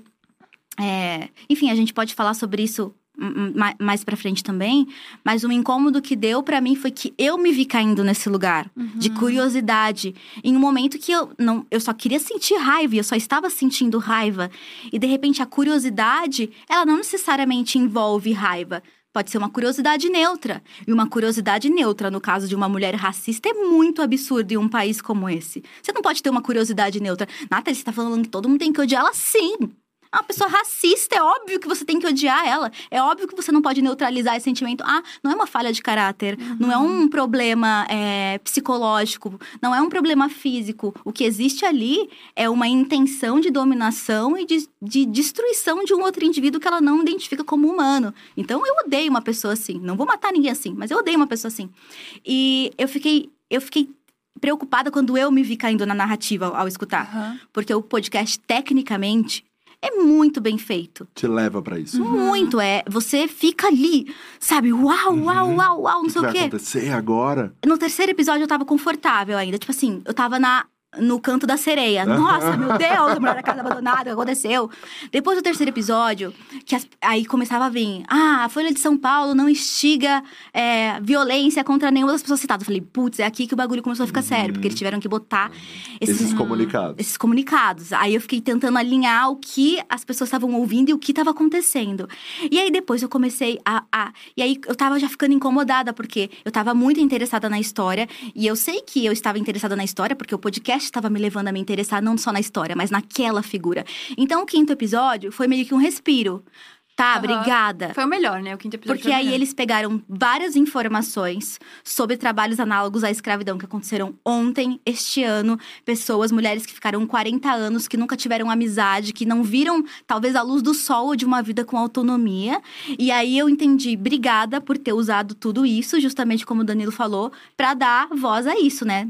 Não, não só se manter nessa narrativa é, interessante, Uhum. envolvente Curiosa. né? curiosa, mostrou que era grave. Só que talvez faltou um pouco essa gravidade pra mim, que a gente só viu mais no quinto episódio, em todos os episódios. Porque isso é o que muita gente tá falando na internet. Às vezes a gente esquecia que a gente tava falando de uma criminosa. Por mais que o Chico às vezes enfatizasse, a narrativa envolvente era muito maior. Aham. Então hoje eu acho culpo que os dois. justamente por isso ele enfatizava sempre. Ó, É, vamos esquecer, vamos, vamos voltar. esquecer. É tudo isso, é tudo isso. É creme na cara, é, uma casa estranha, e todo É. mundo curioso, e chuva dentro da casa e cachorro. Mas volta aqui, ela é Volta do aqui. mal, hein? É, e exato. ficava é- sempre nesse vai e volta. É. Mas né? aí virou a, a bruxa da casa abandonada, É. né? É, Uhum. parece que é uma figura que ela tá muito além. Não parece que ela tá aqui, que ela fez um negócio, que ela foi racista. Exato. Parece que ela foi má. Sabe? Tipo assim, ela foi é uma ruim. bruxa, uma vilã de É, e, filme. e até o- quase uma coisa assim, é do passado. É, Né? exato. Esse do passado vem muito. É. E parece que a velhice, ela te exime, né? Então, tipo Aham. assim, agora ela é uma velhinha. Uma senhora. Ela é uma Exato. senhorinha. E o que eu mais Como, como foi pra ti? Cara, É, eu acho que o que eu mais senti, assim, e pra mim foi muito assustador sentir isso, que eu, eu me considero, pelo menos, uma pessoa muito positiva, eu senti uma desesperança no mundo, porque é isso, e foi tirado muito mais do que a gente imagina sobre, sabe? Não foi tirado só dinheiro, só 50 anos da vida dela. Quando eles contam, não me lembro em qual episódio exatamente, mas que essa senhora dos Estados Unidos, ela ficou com pena. Ela ficou triste de ter Uhum. que falar para as pessoas que eles eram criminosos. Uhum. Ela ficou com pena deles irem pra cadeia. Imagina o quanto não mexeram na cabeça dessa mulher, o quanto que ela não se sente sozinha, porque ela não tem ninguém. Essas pessoas que foram algozes, que foram pessoas terríveis, que prenderam ela, que privaram ela de ter saúde, que privaram ela de ter alimento, que privaram ela de ter dinheiro, que privaram ela de ter alegria, de qualquer coisa. Ainda eram as únicas pessoas que essa mulher tinha. E isso pra mim foi assustador, porque isso é você tirar absolutamente tudo que uma pessoa tem. Porque ela não tem autoestima, ela não tem amor próprio, ela não tem, ela não consegue pensar por ela mesma. Porque foi tirado tudo. Toda a possibilidade de qualquer coisa na vida dela foi tirada. E aí, quando ele conta dos outros casos de mulheres que foram 50 anos de vida que elas não tiveram, porque elas não viveram por elas. E aí elas ganham um apartamento e 20 mil reais. Um apartamento cheio de dívida nesse caso, tá? Que ela vai Olha ter que isso. vender e metade vai pra pagar as dívidas. E aí ela, uma dessas senhoras teve que casar e ela vai ganhar um salário mínimo. Ela, teve que, ela vai ganhar um salário mínimo o resto da vida dela. Ela trabalhou 50 anos, 20 anos, 30 anos numa casa sem ganhar nada. Foi tirado toda e qualquer possibilidade dela ter uma vida. E eu não digo nem uma vida feliz, é de ter uma vida, de ter qualquer coisa, de ter uma possibilidade. Foi tirado tudo e ela ganha 20 mil reais, um salário mínimo. É uma coisa assim que não existe reparação, entende? Não existe o que possa acontecer. O que, que vai acontecer?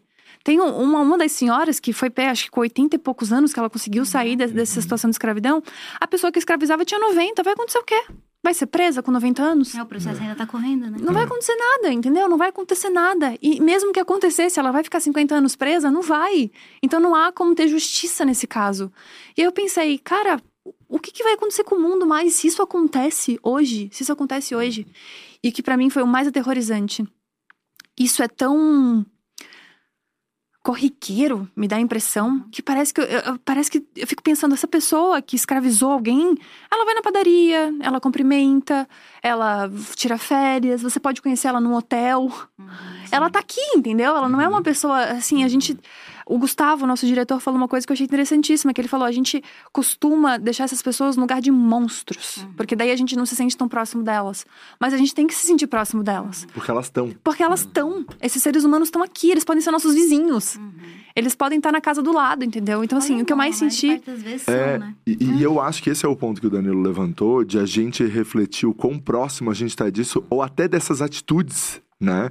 Eu também, como cara branco, né, com, com condições, assim, tal, com dinheiro, me senti muito um cara refletindo sobre a vida, assim, sabe? E eu acho que esse foi um dos pontos do, do podcast, para mim, mais importantes, assim, tra- conseguir trazer essa reflexão que se não fosse podcast, talvez eu não traria, Sim. né? E o, o que eu acho legal, pelo menos quem acompanha bastante True Crime, o que eu sinto, pelo menos, é que a maioria das vezes é pra colocar a gente no mesmo patamar que um serial killer. Tipo, é exatamente o que a Gabi falou. Não é uma pessoa lá estranha que, que é aquele estranho emo da sua classe. Não é. É o cara que trabalha com você, que vai na sua festa com a família dele. São esses filhos da puta que estão aí, sabe? Só você pensar no, no índice de estupro no Brasil, é a pessoa que convive ali na sua família, é o pai, é o padrasto de alguém, sabe? São as pessoas que estão ali. Nunca é esse estranho, nunca é a mulher que mora escondida lá. Uhum. Não, gente, é a tiazinha que tava aqui na padaria com você, sabe? Se duvidar, é sua tia, alguma coisa Você tava assim. dando uma máscara pra ela trocar a máscara é, dela. vamos ajudar a senhorinha. Ela tá com É, Ela a tá- máscara dela tá muito colada ali na pomada, vamos trocar a máscara dela. Essa pessoa que convive com a gente é a sociedade na qual a gente vive, né? Isso que é o pior. E nesse quinto episódio, que eles trazem essas outras narrativas,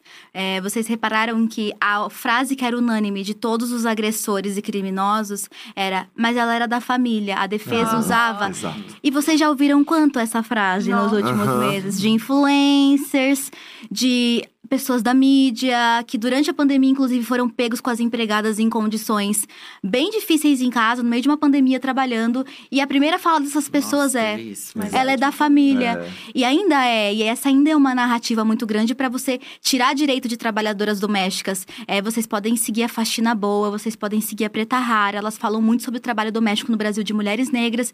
E é muito interessante a gente perceber como é um trabalho essencial para o brasileiro que gosta de. De dominar, né? Porque, enfim, existe muito aqui com, nossa, com a nossa herança escravocrata.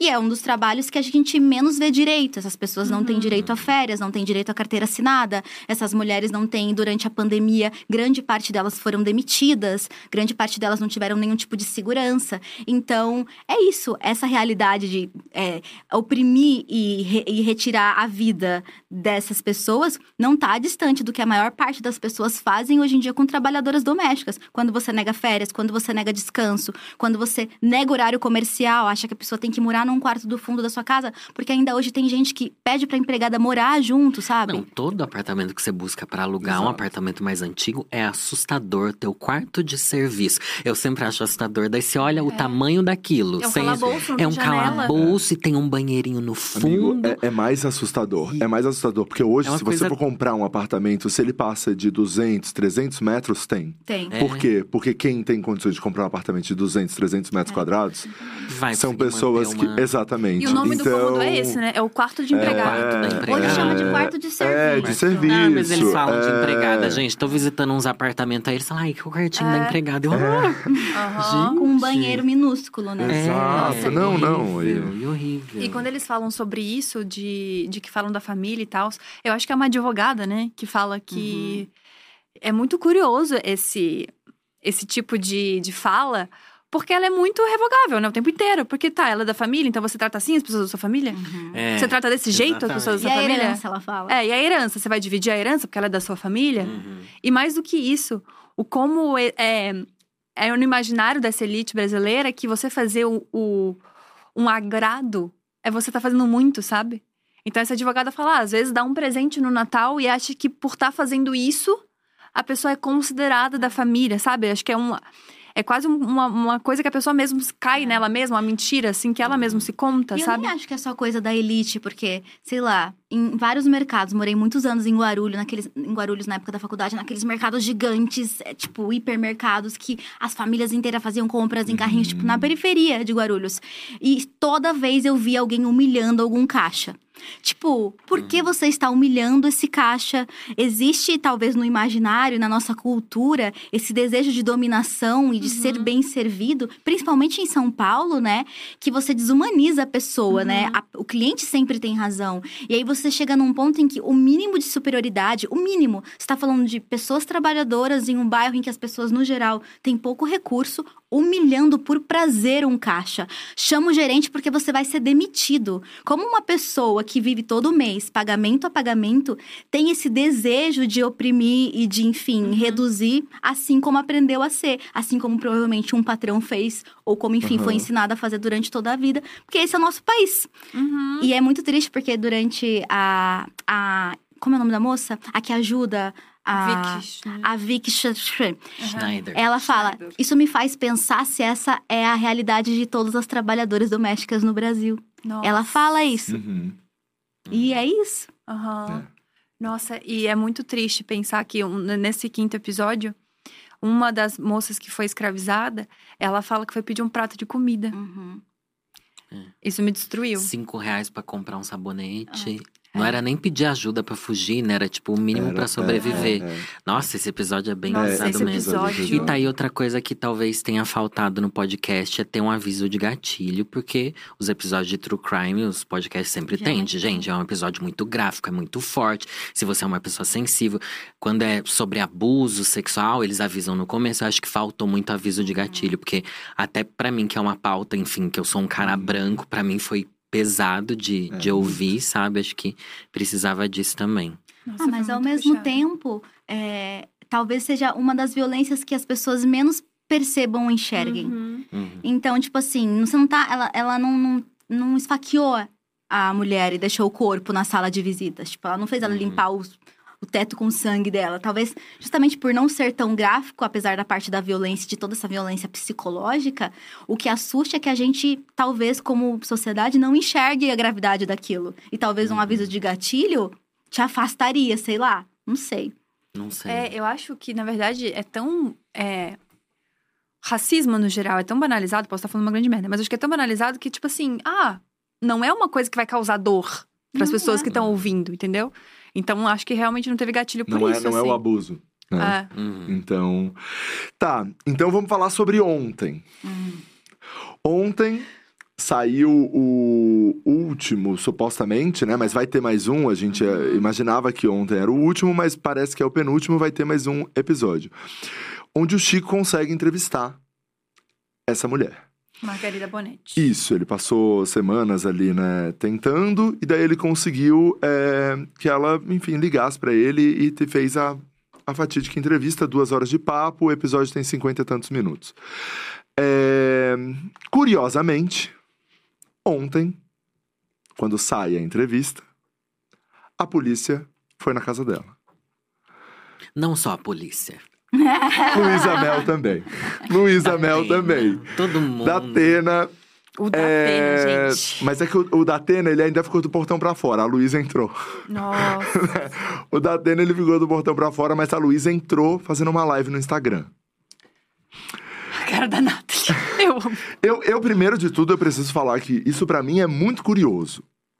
Ontem ter saído esse episódio e, curiosamente, ontem que a polícia resolveu ir na casa. Achei, achei isso, é, é essa coincidência bem curiosa. É, principalmente sobre tudo isso que a gente está falando, né? Sobre rede de contatos, privilégio e tantas coisas ter sido ontem. É, Luísa Mel ter entrado dentro da casa. Ela já tinha ido na casa antes, Já. não é isso? Ela já tinha que ela resgatado uns resgatou dois cachorros, isso. E, e, em tese, ela não tava mais na casa, né? A Margarida Bonetti tinha, tinha saído, tinha, Tinha fugido. É, Mas foi ela isso tava, que então. falaram. Só que ela estava. Provavelmente. Voltou, eu acho. É, só que ontem ela estava na casa. Primeiro de tudo, o que que vocês acharam disso? Desse- desses primeiros fatos? É o circo do Brasil, gente. Não me choca, porque é uma coisa, como eu falei, é recorrente. É que como esse assunto tá muito em alta nas redes sociais, a gente vive das redes sociais, parece que é um fato isolado. Mas é sempre isso acontece, sempre acontece, sabe?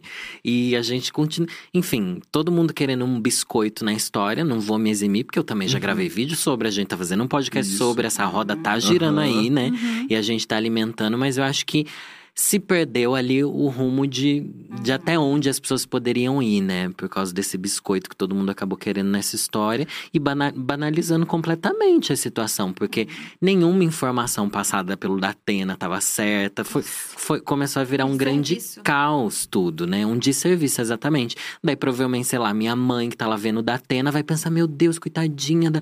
A Aham. velhinha tá na casa, coitada, vão roubar o cachorro dela e não sei o que lá, não sei o que lá.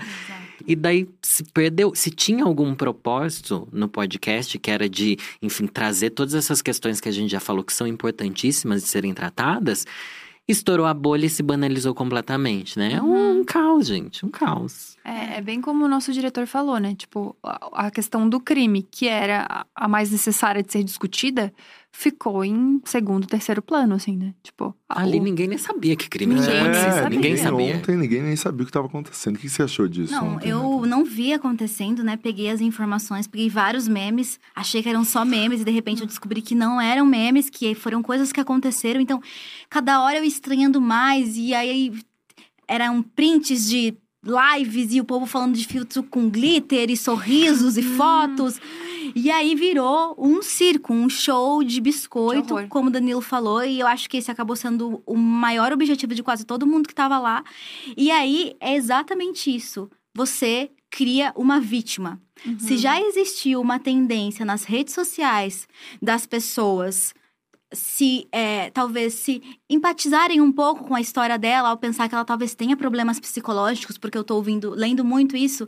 Ah, mas olha isso, principalmente depois desse último episódio, em que você dá horas pra criminosa falar e contar as Uhum. histórias delirantes dela, e você se põe a ouvir depois de construir por seis, sete episódios uma narrativa de curiosidade e ansiedade, eu não conseguia se- ouvir até o final. Eu tive que me esforçar muito e deixei um finalzinho porque não dei conta. Porque era literalmente, quanto mais ela falava, mais de fato corroborava a ideia de que talvez ela teria problemas psicológicos. Aham. Mas o problema psicológico dela é ser uma podre, é ser uma bandida, basicamente isso. E Racista. ser uma bandida fugitiva, talvez te desequilibre um pouco. Talvez só o fato de você não enxergar a humanidade de uma outra pessoa porque ela é preta ou porque ela trabalha pra você, talvez realmente te tire de um, um raciocínio lógico que a gente entenderia como, sei lá, normal, entre aspas. Uhum. Então, de todo modo, ela não era. é, eu acho que só a- a- afirmou ainda mais essa postura dela de vítima. O último episódio, a, a entrevista dela, aquela coisa horrorosa. E ontem, as cenas. As cenas daquela mulher defendendo aquela pompa e aquela herança, aquele capital social que ela tinha naquela casa podre, aquilo traz ainda mais justamente pra avó que assiste, ou pra uma pessoa que tá cagando pro fato dela ser uma racista, a ideia de que ela é uma pobre senhora e as pessoas têm se referido a ela como senhora. E aí, eu só quero. Eu trouxe vários prints pra vocês, mas eu quero ler só três. Bora, assim. Nathalie, bora. Ontem eu tava vendo um post, né, que estavam falando sobre isso, e aí eu fui abrir os comentários, e aí eu fiquei puta. Eu fiquei puta porque as pessoas viram, talvez em primeira mão, ela sem a máscara de Paul Gloss no rosto, e 50% dos comentários era: ah, eu quero o skincare dela, Nossa. meu Deus, eu quero a Uhum. pele dela, ah, eu vou usar Paul Gloss também. De repente, é, é impressão minha ou uma criminosa racista tá virando um, um ícone? Da ela, ela, skincare. da- é, ela tá virando. é sobre isso. Que Não, tipo de admiração é essa? E vamos lá, se ela fosse é, Instagrammer hoje em dia, ela estaria com milhares de teria. seguidores. Sim, Exato. sim, que é o caso do Tipo, não- é, vamos, vamos, vamos elogiar o. Vamos falar alguma coisa positiva sobre o, o médico, o anestesista estuprador que foi preso? Imagina. Imagina as pessoas. Nossa, que, que bonitão ele é. Não, a- o contrário, se o contrário não faz sentido, por que, que Uhum. com uma pessoa racista faria sentido você, tipo, elogiar? Ah, é, teve isso. É. No caso do médico, o Gustavo tá falando aqui, o número de seguidores dele nas redes sociais explodiram. Então, Então é isso, se ela tivesse Instagram, ela já Sim. estaria fazendo publi de, de, de alguma coisa pra pele. E aí, ó, vou ler alguns rapidinho pra vocês, com muitos likes. Essa é a parte mais assustadora. Nossa, mas é muita falta de vergonha na cara. Com certeza está rolando dinheiro da própria família pra fazer isso com essa senhora. E não por pre- preocupação, sim por dinheiro da herança. E essa Luísa Mel sempre querendo se aparecer. Aí a gente concorda. Tanto cachorro em estado crítico sendo maltratado por essas pessoas, ela é. e que se dizem protetoras dos animais. Aí outro comentário. Qual a necessidade de mexer com a senhora? Nossa. Deveriam entrar na casa de quem começou isso. Quem começou isso foi ela, que estava nos Estados Unidos. Não foi a Luísa Mel, não foi o Chico, não foi o podcast da Folha. Foi o crime dela que começou isso. Tipo, Exato. por mais que a gente Foi queira odiar o, o mensageiro, nesse caso, ela é a criminosa. E aí, ela não fez nada a ninguém, coitada. Olha, você vai ver aqui, ó. Eu vou ocultar os nomes. Coitada. Ela não fez nada a ninguém. Ela não fez nada a ninguém, coitada. Prints estão no post do Google Gloss, vocês podem dar uma olhada, porque tem muita coisa lá. Sinceramente, aí o outro, né? É, sinceramente, tem que ver a lei, o que a lei brasileira diz a respeito desta mulher. Porque acredito que vários direitos dela estejam sendo infringidos desde o Ah. começo. A mulher não foi julgada. A lei brasileira diz que ela deveria estar presa, querido. Não tem dinheiro infringido, não tem direito infringido expondo um crime. Tipo, É, é. é uma criminosa que fugiu da lei e as pessoas estão mobilizando as histórias. Gente, eu tô. Uh, deixa eu respirar, porque é um nível de distorção é Não, mas é uma cultura também de tão tipo, grande. Desculpa que eu mostrar. no ouvido de vocês. É uma cultura de mostrar. ah, Tipo assim, ah, existe uma curiosidade de saber quem a vítima do que de expor a pessoa que cometeu o crime. Hum. É, É uma vai coisa na casa de quem absurda. começou isso. É, é surreal. Vai na casa de quem Eles foram. isso.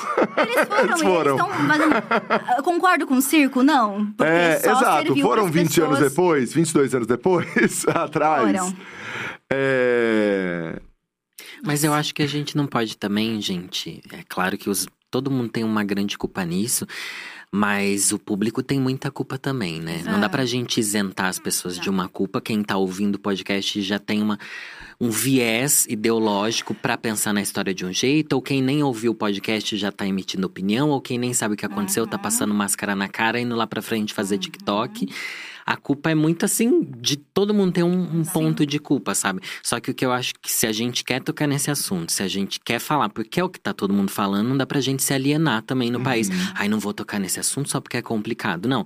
É tentar trazer o máximo de reflexão e de profundidade no tema. Porque acho que a gente tem que falar assim, né? Não é porque, ai, tá todo mundo falando, não vou falar, porque é o hype, a gente tá E querendo biscoito. Como É. você disse. Exatamente, falar é importante. E sem contar que é o nosso trabalho, é o trabalho do jornalismo falar disso, é o trabalho do- da gente que é influenciador falar sobre essas coisas. Só que a gente tem que se aprofundar, no mínimo ouvir o podcast, né? E no mínimo tentar entender o contexto histórico e o contexto atual que isso está acontecendo, sabe? O que, que isso reflete da nossa sociedade? O povo vê uma história dessa, com uma profundidade dessa, de um crime que acontece todo dia no Brasil e tá fazendo dancinha. O que, que isso quer dizer do Brasil que a gente vive, né? É isso que a gente tem que É. trazer a reflexão. E eu acho que é muito louco pensar que isso sempre existiu. Eu acho que co- como as redes sociais estão no ponto que tão, que tá, que tão, tá no ponto que tão, que tá no ponto que tão, é, a gente tá muito mais próximo disso. A gente tá vendo vídeo toda hora, tipo, rolou o feed, rolou o TikTok, só se fala disso, né? É, mas eu fiquei pensando, quando teve casos tão absurdos quanto, teve entrevista no Fantástico, teve matéria Desde sobre, sempre. desde sempre. O que eu acho é que quando teve matéria no Fantástico, o rolê inteiro, as pessoas não tiveram curiosidade, ninguém falou coitadinho das pessoas que mataram essa criança, ou coitadinho das pessoas que fizeram essa coisa absurda, que, tipo, prenderam uma adolescente. Como tá existindo nesse caso. É e pra mim, neutra, né? Para mim, isso que tá me assustando. Não rolou um tipo, gente, mas vamos deixar eles em paz um pouco. Não, não agridam eles quando eles estiverem chegando na delegacia. Pelo amor de Deus, são pessoas. Não teve esse, esse cuidado, como tá tendo o cuidado com a criminosa nesse caso, assim.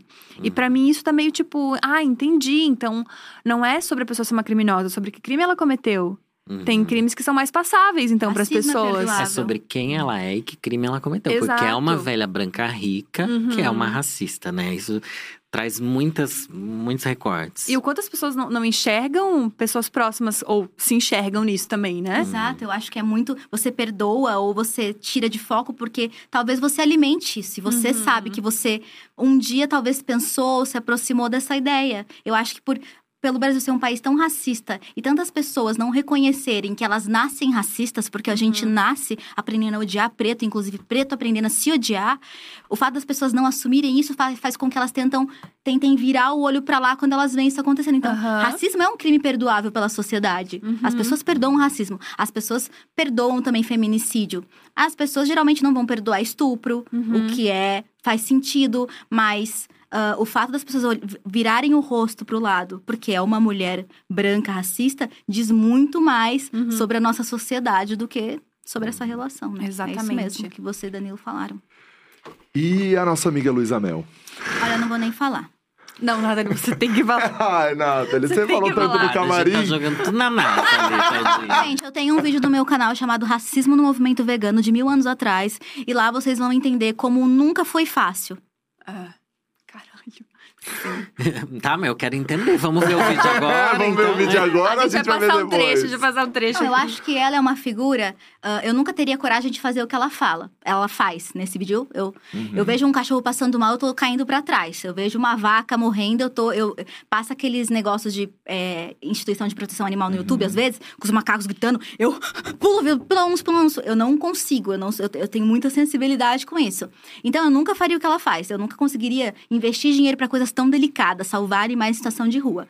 Mas, ao mesmo tempo, ela é uma figura muito controversa, assim, para dizer, no mínimo. E há muito tempo, ela talvez, não sei se por um desejo de não flexibilizar a forma como ela pensa, ou de não tentar pensar fora da caixa, ela alimenta pensamentos e estimula falas muito danosas. Nesse vídeo que eu falo, aconteceu há mil anos atrás, em que estavam eh, debatendo o fim do abate de animais em religiões de é, matriz africana. E aí ela faz posts que estimulam ainda mais uma visão racista sobre essas religiões. Isso é bizarro, sabe? Se você tá no. É o que eu falei para vocês. Se você tá no movimento animalista, se você tá ligado à, casa, à causa animal, você tem que entender que ela não tá sozinha. E que uhum. se você entende a dor animal e a vulnerabilidade animal, você tem que conseguir olhar pro seu igual, pessoas negras, e entender que existe uma vulnerabilidade tão grande quanto. E você tem que ter um mínimo de consciência e respeito.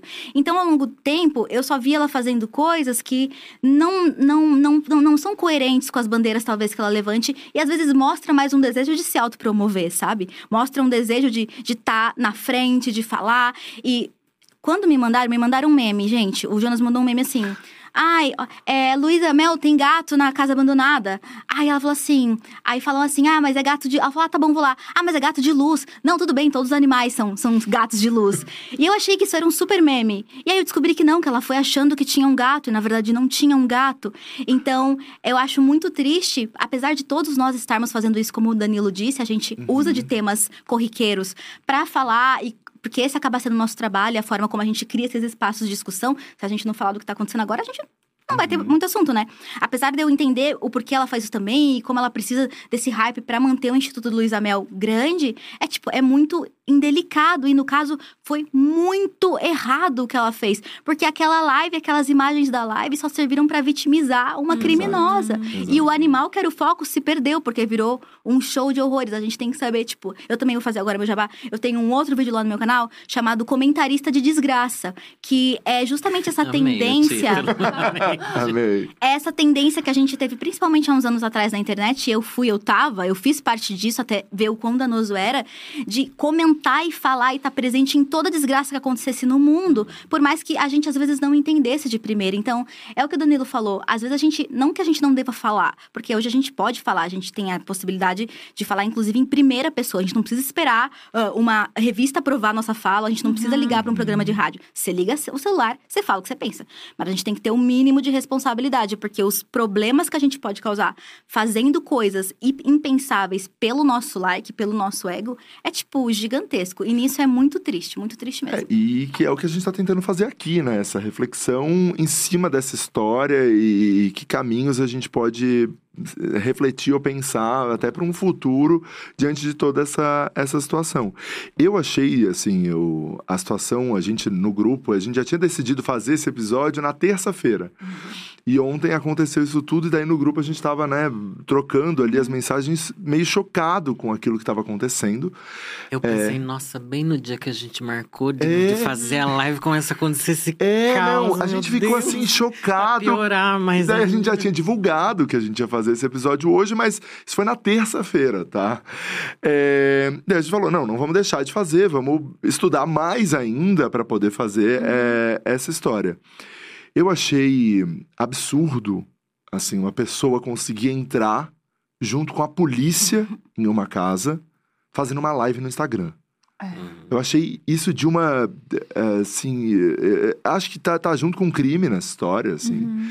É, é, absurdo o que a, a Luísa, ou social media dela, quem conduziu estimulou. aquilo dali, estimulou, porque não se sabe o que vai sair daquelas imagens Nossa, quando você está então... ao vivo naquilo. Mas o que eu já ouvi falar é que quando você vai resgatar animais, você o ideal é que você filme a situação você filma. em que eles estão. Não, Só você filma. Entre filmar, entre filmar e, e você live, estar publicando aquilo dali. Pra 30 mil pessoas. Existe é, um Só que daí um fica munido ali. Grande. Não, mas precisa filmar, gente, né? Fica é. assim. Mas é isso, filmar é um blindado. registro para depois, se precisar, para qualquer situação, provar como foi feito. Hum. Agora você automaticamente estar publicando aquilo é de uma falta de responsabilidade absurda, né? Uhum.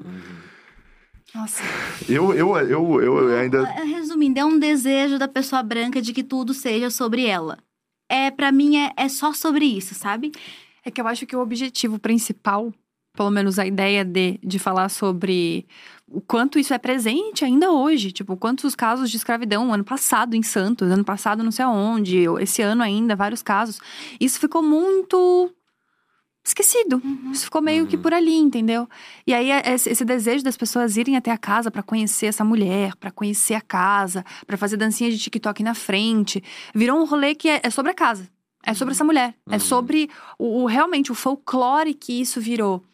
E o quão absurdo é, é- Por mais que seja isso, a gente já entendeu a hipocrisia da nossa fala de que a gente tá fazendo um podcast sobre isso, mas o quão é, as pessoas querem tá dentro da desgraça, assim, Uhum. mas de um lugar muito de telespectador. Uhum. Ninguém tá se colocando no lugar de ser racista. Ninguém tá se colocando no lugar de pensar que, ó, isso pode acontecer na- comigo, isso pode acontecer na- no mundo. As pessoas são racistas, entendi, entendi coisas sobre. Fica muito no lugar de um circo mesmo. E tá todo mundo indo, eu vou lá também. Ai, tá todo Exato. mundo passando na frente da casa, eu vou também. E aí, quando Mas você, quando você vê os vídeos da live, assim, que tá tipo. tá- Tem 500 mil vídeos da live no TikTok já, né? Uhum. Cada um com um pedaço, um registro. E aí você vai vendo o vídeo, você vai vendo os comentários, tipo, filma direito. Ai, vai mais pra É. cima. Nossa, o que aconteceu agora? É quase. O filtro de glitter o me matou. filtro de É, as glitter. pessoas estão comentando, com filtro de glitter. Foi ali que eu caí pra trás. Nossa, e aí tu percebe, putz, qual é o objetivo? Literalmente De todo a mundo. romantização dessa narrativa. Aquilo ali qual é foi o a cereja. objetivo?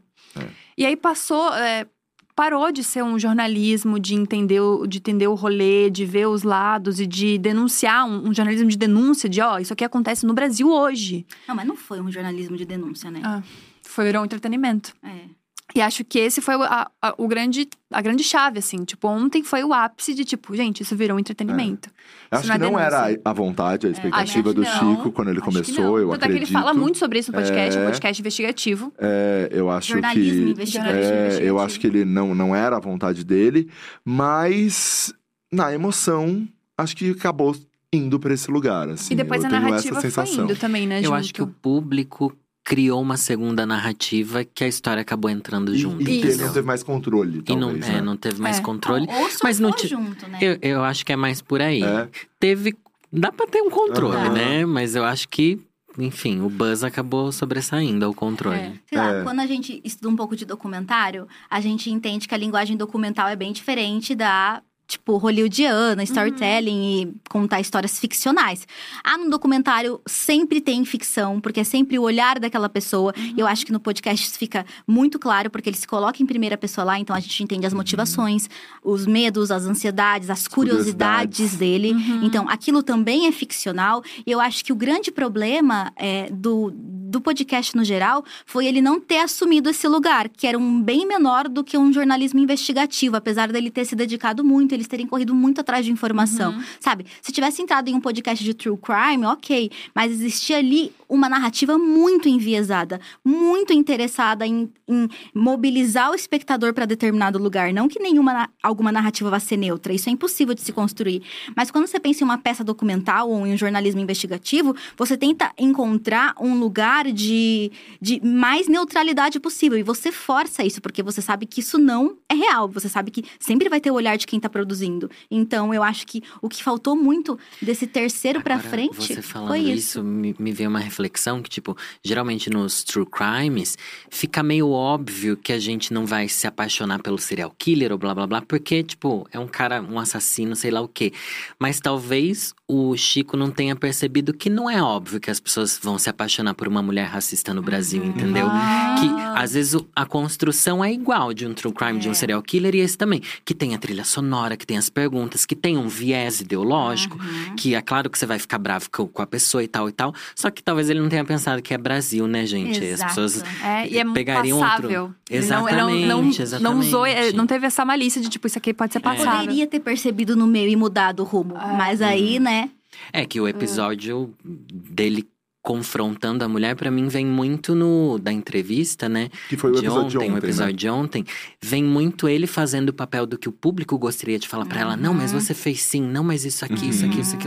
E ela totalmente assim, ai, você tá brigando comigo? Não briguei Oh. comigo? Eu meu Você está bravo? Eu fiquei assim, bicha, não sei o que lá, não sei o que lá. E ele também teve essa atitude, sabe? Daí Sim. ficou aquela coisa meio misturada, não sei. Acho que É. ali se perdeu. Eu acho que é assim. a coisa da emoção mesmo. Eu acho É, que ele ficou. é, é, ele foi envolvido. Foi a vida dele durante É. um tempo, né? Mas o que pra mim é, é, enfim, curioso também é o fato de que essa entrevista aconteceu no final de maio, Uhum. né? E ele já tá com a emoção na entrevista que a gente tá vivendo hoje, É. sem ter visto, né, a repercussão do público e nada disso. Então isso eu achei curioso, assim, tipo, Então ele talvez dava pra ele ter um termômetro do que ia Exato. acontecer. Exato, ele, ele talvez tinha, sabe, essa, essa, pensado essa ideia. nisso. Porque assim, ele está, é, quando ele se impõe durante a entrevista do episódio de ontem, que é quando ele finalmente consegue falar com a Margarida, é, ele se coloca muito na emoção que a gente está vivendo hoje. E isso eu achei muito. Ele sabia. Quando ele entregou esses, todos esses episódios, ele colocou, né, pra Folha, subiu nas plataformas de áudio, fez isso, fez aquilo. Ele sabia a repercussão que isso ia dar. Porque Talvez ele tá. não nesse nível. É, não nesse mas sabia nível. o sentimento de quem É, ouviria. De quem ouviria, exatamente. E sobre a entrevista? O que, que vocês acharam da entrevista? Ai, eu acho que isso, assim, minha opinião, eu acho que essa entrevista ajudou ela. Uhum, E pra mim, isso que me deixou mais, tipo. Puta, não sei se deveria a gente ouvir o lado dela, porque não existe o lado dela, porque nada do que ela fez é justificável. Então, por que, que a gente tá ouvindo? Ela vai justificar o quê? E de fato foi. é, Aconteceu uma sentença, né? De, de- Aconteceu. Né? Não é uma coisa que ainda tá se É. investigando, talvez tenha que escutar os dois lados, porque, não, a polícia americana. Exato, esse é o, eu acho que esse é Né? o principal ponto. A polícia americana já deu ali o crime. Então. É, Não, você falou tudo, porque a gente geralmente escuta os dois lados quando há uma ambiguidade, quando Exato. não há ah, é, a caso. suspeita. É, mas não há, não, não tinha porquê. E tudo bem, ele fala sempre, ah, faz parte da minha, do meu trabalho como jornalista, tudo bem. Mas é isso, ela é a criminosa. Ela é a criminosa. Já tá Mas- comprovado o quê, né? Eu acho que a gente. Eu queria saber o que ela pensava, Uhum. mas eu não. Eu queria que ele trouxesse mais o que. Como é que eu vou dizer? Eu não queria ouvir tanto ela falando, entendeu? Tipo, e sim saber qual que é a opinião dela da história, mas através mais da voz dele, eu acho. Acho que não precisava ter dado esse espaço. Acho que a gente podia ter entrado muito mais nas acusações de fato e o que que ela contesta, porque realmente ela tinha uma resposta para absolutamente Tudo. tudo, É, que ele e falava. muito imaginária, muito. É, É. Só que ao mesmo tempo eu fiquei me perguntando, é uma resposta imaginária ou esse tipo de gente acredita mesmo Eu nisso? também acho. E eu Então. acho que isso era importante de trazer, de mostrar o quanto essas pessoas são alienadas, Exato. que elas acreditam no mundo que não existe, blá blá blá blá blá. E não deixar só falar, falar, falar, falar, entendeu? É. Pra e mim- sim mostrar Exato. outra. Faltou Isso- se posicionar e, e esse é o destruir. Eu acho que ponto. esse era o posicionamento que devia ter Uhum. tido. Não que eu seja alguém pra dar opinião sobre isso, né? Pra Claro. um jornalista, mas enfim. Eu acho que esse era o posicionamento que devia ter Eu acontecido. concordo. Eu pensei em duas coisas, assim, muito enquanto eu tava ouvindo. A primeira delas é que hum, ela, se, por ter o, o crime ter prescrito, ou sei lá, qualquer coisa, ela se acha inocente. Uhum. Ela, tipo, já acabou essa história. Tipo, já aconteceu o que tinha que acontecer. Mas, tipo, não aconteceu o que tinha que acontecer. Você não foi julgada, você não foi presa, você E ela não fala que pagou. Isso é uma novidade pra ela. É. Que ela não sabia. Exato. Uma mulher se escondendo há anos atrás de uma pomada branca, não sabia que ela estava sendo. Que- Uma mulher que mandou a mãe doente viajar pra, Aham. pra ajudar o ex-marido e deixou a mãe morrer, não sabia que ela Não, estava sendo e, e procurada. umas histórias de que o pessoal do FBI falou: Nossa, que bacana que você deu, falou com a gente pelo telefone. Geralmente as pessoas Obrigada. nem fariam isso. É, é. Tipo assim, ela se considera inocente. Pra mim, isso foi completamente assustador. Mas e eu assim, acredito nisso. Eu acho que a... ela se considerar inocente é a bolha, o universo que ela vive, que ela Sim. nasceu e que ela foi colocada, ela acredita nisso. É o disso retrato. tudo. É. Dessa elite. E É, outra exatamente. coisa que pra mim foi super assustadora, que é a comprovação de que ela defende essa elite e tal, é não envolva a minha casa. Uhum. Uhum. Tipo, a minha imagem, beleza. Ok. Beleza, ok, entre aspas, né? Mas, tipo, não envolva a minha casa nisso. Não fala sobre a minha casa. A preocupação dela era com o patrimônio. Tipo assim, você está destruindo a minha imagem da família, da riqueza, da grana. É onde ela fica mais alterada na entrevista, É. né? Quando fala da casa. Só não envolva a minha casa, não envolva a minha casa. Tipo, a questão dela era a casa. Isso é tão simbólico pra que essas pessoas dão valor, é, né? Exato. Hum. Isso é muito assustador. Porque... Mas então não foi importante a gente ouvir isso dela? Foi, mas eu não sei se todo mundo chega nessa conclusão. É.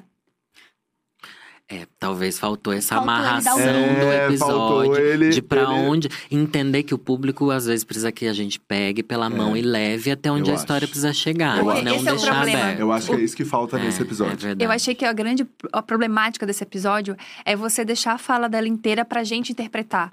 Tinha que É, ter uma exato. interpretação. Tipo, ó, ela tá mentindo sobre isso. Vocês viram como ela deu importância pra casa ao invés do, do fato. Ela se acha inocente. Você tem que dar a interpretação, você tem que dar mastigado. É, eu acho. Porque senão Mesmo cada um. Sua interpretação também seja enviesada. Mas você tá falando com um interlocutor que É. claramente não pagou pelos crimes. O viés É. dos direitos humanos. é o mínimo Exato, que a gente é, tem o, que é o mínimo. É tipo, E discurso de isso- ódio que ela isso tá. tinha no nos primeiros episódios. Parece que ele trazia mais uma percepção, aglutinava as informações e passava pra gente.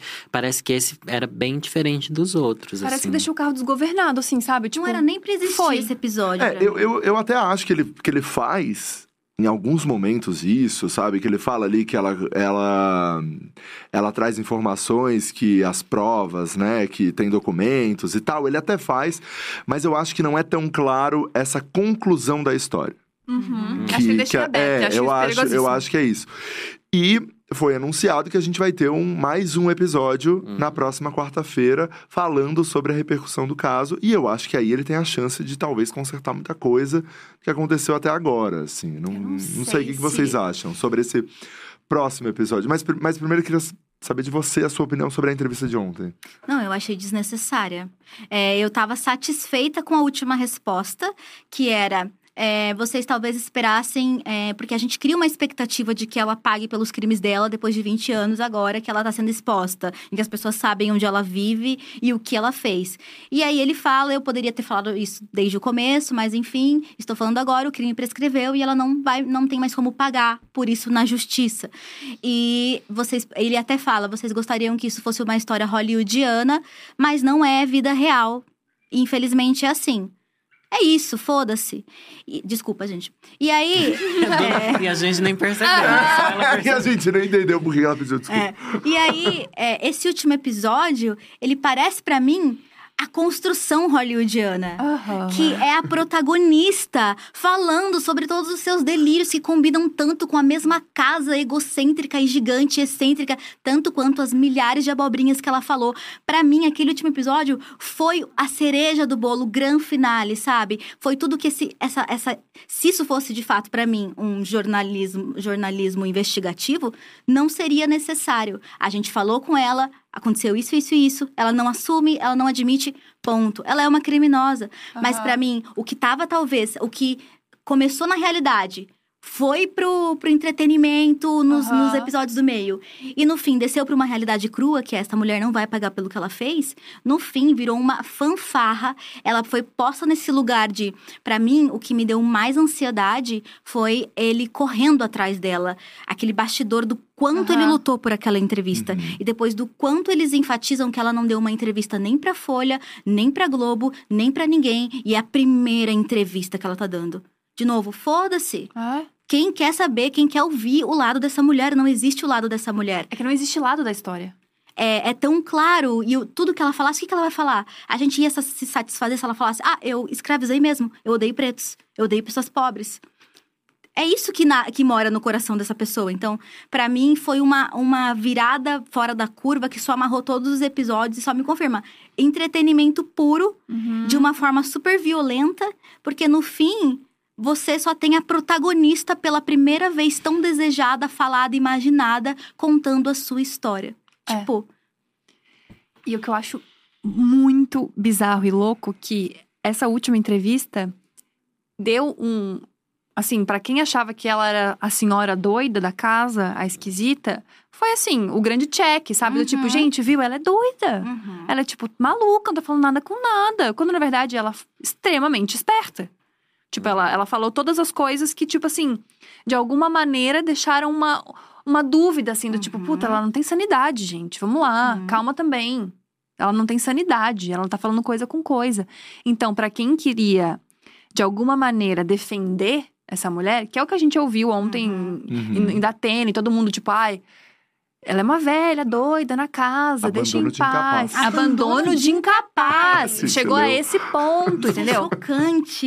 E eu acho que essa As entrevista. pessoas, é, só, porque a gente só soltou o abandono de incapaz É. para quem, pra, pra dar o contexto, as pessoas começaram, a co- quando viram a situação dela na casa, começaram a falar que a família era culpada por abandono de incapaz É isso, no e tá caso rolando mulher. processo em relação a É. isso. Então, assim, eu acho que essa última Incapaz. entrevista foi tipo assim, a, a, a cereja no bolo do que faltava pra galera botar isso, entendeu? Porque até então era um. A gente tava construindo uma narrativa de que era uma criminosa, apesar de tudo, apesar de todo o folclore. Uhum. Aí quando chegou nesse último episódio, é tipo, ai. É uma velha doida, incapaz, numa casa que tá destruída. Coitada, a conspiração da insalubre. FBI, olha, tá doidinha. Exato, a gente É, fica tipo, tem, nossa. Tem uma máfia lá também. É. E, Não. e- e o engraçado quando ela fala essas coisas é que ele até fala por cima. Mas ele resume, ah, ela tá tentando dizer que o FBI se uniu. Mas, tipo, faltou mandar um ela é louca, entendeu? Talvez. E- e Isso, porque puxar- as pessoas não entendem, é o que vocês estavam É. falando. As pessoas não entendem. E, inclusive, linkar muito bem linkado. Tipo assim, ó, ela, fez, ela sempre acha que, tipo, todo mundo, todo mundo tá conspirando contra ela, desde a Prefeitura de São Paulo até o FBI. Tinha que levar um psicólogo pra lá. Interpreta o que aconteceu e as coisas que essa mulher tá dizendo. Era a única forma, talvez, Uhum. de fazer essa entrevista sendo- ser, ser útil. Olha só, como uma pessoa que talvez cause Fugiu uma da violência, realidade. fugiu da realidade, se comporta. Olha como ela se distanciou, se, sei lá, projetou esse mal que ela causou em outras questões. Era a única forma que seria válida, sabe? Alguém pra interpretar aquele delírio dela, aquela mentira. Porque só ouvir é isso. Não pegou na mão, não falou pro público o que era e as pessoas interpretaram como Ficou quiseram. no lugar da curiosidade. O que será que ela pensa? Ah. Né? E parou ali, foi 50 E minutos podia disso. ser um estudo social, sabe? Uhum. Você podia acessar Mas essa eu- pessoa. Mas eu ac- acredito que Chico não é bobo. E tá é, escutando todas essas vem. opiniões e nesse próximo episódio Acho que é essa o, amarração deva a acontecer. nossa última assim. esperança, né? Mas vai É. ser difícil amarrar todas essas Eu pontas, acho. porque É. foi mostrado tanta coisa na internet, É. problematizado tudo de tantos ângulos, É. que vai precisar de uns 10 episódios aí. Mas eu acho que eles estão afim de fazer mais É. episódios É. mesmo. Eu só achei muito curioso que a gente foi de criminosa racista pra velhinha numa situação insalubre, abandonada pela família. Uhum. É. É. Tipo assim, que, que em você 40 achou, mil. Rafa, do último? Eu achei eh, eh, essa conclusão, assim, ele, ele precisava deixar mais claro pro público. Eu acho que a gente sempre precisa. eh, a gente parte do princípio que todo mundo tá dentro da nossa cabeça. Eu acho que não é tão assim. E acho que ele faz isso. Tem um. eh, um cuidado dele em ser responsável com a questão jornalística ali, eu acho que é, putz, estou escutando segundo lado, né, todos os lados tal. Mas eu acho que ele precisa concluir tudo que ela disse ali. E, e eu acho que isso não fica. Fica pro público fazer essa interpretação. Achei que foi longo, foi demais. Uhum. É, a gente escuta demais. mais, né? É, eu acho que é dado muita voz, assim. Acho que não precisa Uhum. de tanta voz é, para ela. Mas também não sei o que, que tinha nas outras, né, na outra hora do que não foi colocado. E, mas eu acho que também é, é difícil na situação dele, sem saber a repercussão de tudo isso que estava acontecendo, né, no, no Mas país. podia ter sido editado agora É, pra Podia, é né, exato, Rafa? esse- esse- manja disso. É, não, esse, esse é o ponto Aposto também, né? A gente sabe que ele entregou, ele fala durante a entrevista no telefone que ele entregou aquilo, tinha que entregar aquilo no final de maio, né? Começo de junho, e a gente tá aqui no final de julho com, escutando isso, mas a gente sabe que ele É podia ter alterado esse, esse arquivo na terça-feira e ter subido no Spotify eh, ou nas plataformas de áudio rápido, né? Então podia ter sido resolvido também algumas coisas. Mas é muito fácil também, a gente não pode negar. Chegar aqui e tá dando palpite no, né, no, no, no bolo dos outros depois que ele foi entregue, tá todo É, mundo comendo. Muita então, gente assim. tá falando aqui no chat que gostaria sim de ter ouvido, que acha que ele deveria sim ter colocado. Algumas pessoas realmente estão enxergando que foi a, a representação de toda essa violência na voz é, delirante e não Uhum. culpada da elite. Talvez algumas pessoas tenham conseguido chegar a essa conclusão. Aham. Outras pessoas estão falando que ele fez o lado dele como jornalista e que ele deu os dois lados. E eu acho que existem muitas questões aí, mas existe o que o Danilo trouxe. A gente está no Brasil. O contexto é o Brasil, né? Esse, a ideia de neutralidade nos discursos, de dar espaço para todo mundo falar em um lugar que muitas pessoas morrem por conta de discursos, é muito delicado, né? Uhum. Então, a gente, até que ponto a gente quer ser neutro e dar espaço para todo mundo falar? Porque isso tem acontecido nos últimos anos e todo mundo tem falando, tem falado, tem falado o quanto odeia gay, o quanto odeia preto, tem atirado nas pessoas que não concordam Exato. politicamente.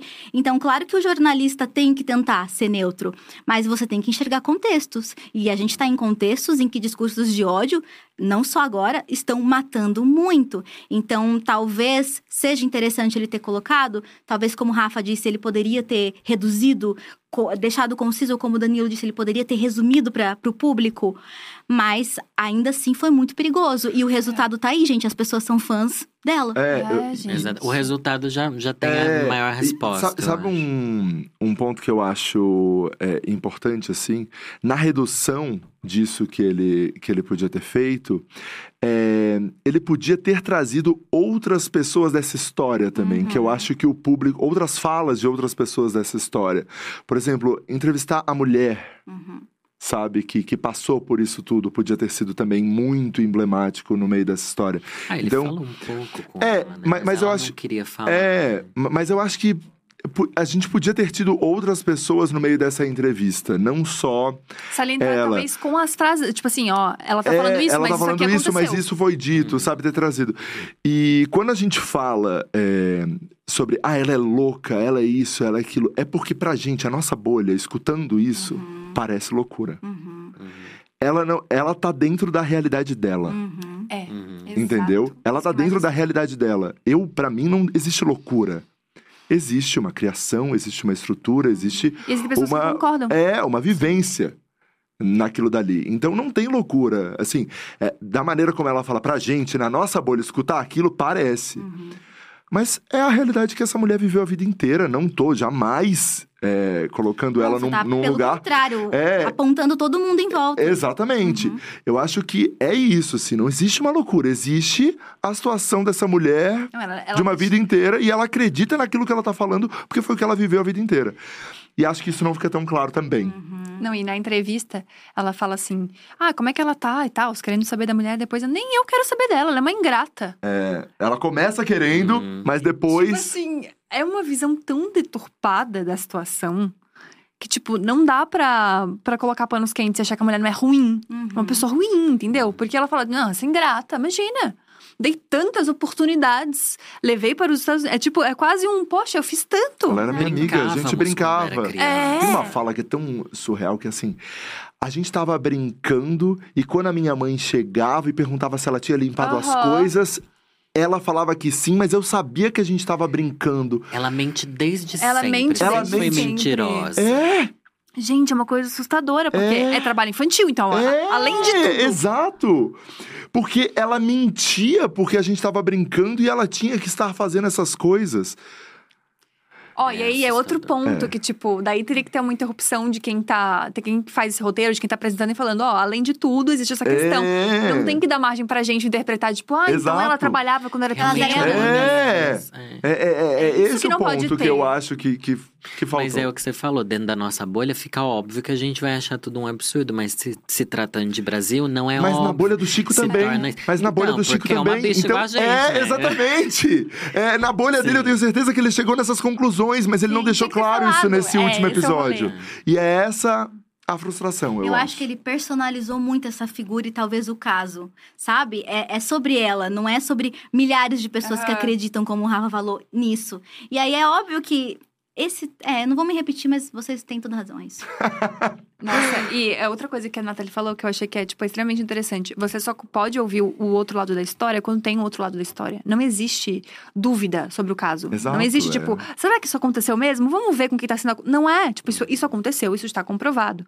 Já faz 20 anos que isso foi comprovado. Por que, que a gente tá ouvindo essa, a, a versão dela sobre uma coisa que não tem versão? Então, assim, não. O F- É, o FBI escutou os dois lados, Ele né? fez, Escutou- exato, é, exato. eles já fizeram esse, esse papel, é. Nossa, então. Assustador. Que foi? Não, não, é, é isso, é que eu tô. Sem informações tá, tá, frescas. tá dando uma, uma repercussão importante, assim. Mas eu acho que é isso, gente. Eu acho que a gente fez é, né, o nosso papel aqui também de trazer essa reflexão e de também é, discutir sobre isso e colocar a nossa opinião sobre esse caso. E acho que no final ele traz a discussão, sim, como a gente mesmo falou, né? E você, Dan, tipo, de que eu, quando comecei a escutar parei pra rever muitas das minhas atitudes ao longo da vida, assim, e hoje em dia, e eu acho que o podcast teve esse papel, e acho que o que a gente fez aqui também é um pouco sobre isso, né? É, e também entendendo que dentro da nossa bolha é possível esse tipo de reflexão, né? É. Por isso que a É. gente usa disso. Nosso trabalho é muito em- com base na reflexão, quando não é sobre palhaçada, é sobre reflexão. Só que também entender que se tá acontecendo esse ciclo é porque estourou a nossa bolha. É. Porque eu acho que o podcast, como a gente falou, o Chico é uma bicha igual a gente, é muito Uhum. pro público parecido, né? Até pelos outros trabalhos que ele já fez. Exato. É muito sobre o nosso recorte e tal.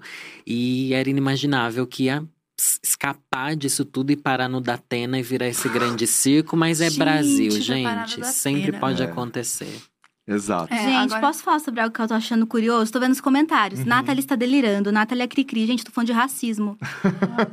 eu tô basicamente falando de racismo. O fato de vocês acharem que isso é cri-cri e delirante mostra mais mas sobre o que é vocês. delirante que eles estão falando? Ou as coisas que eu tô falando, tipo, ah, ela tá falando, é exagero. Gente, é racismo.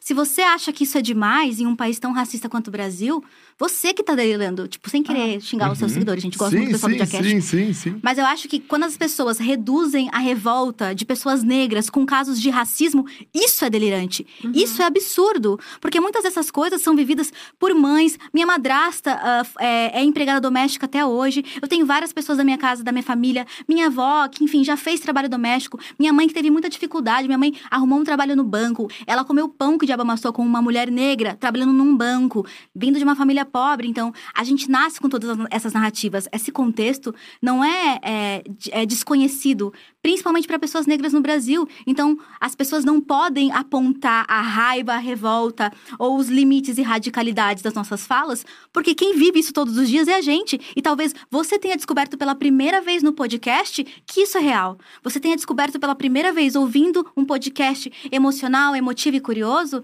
que as pessoas passam por isso todos os dias. Então, quando você vê qualquer pessoa negra reclamando muito e revoltada, porque eu não consigo manter uma neutralidade comunicativa nesse caso. Por favor, não faça esse tipo de comentário, porque se você descobriu agora, muita gente nesse Brasil vive isso a vida inteira e até hoje.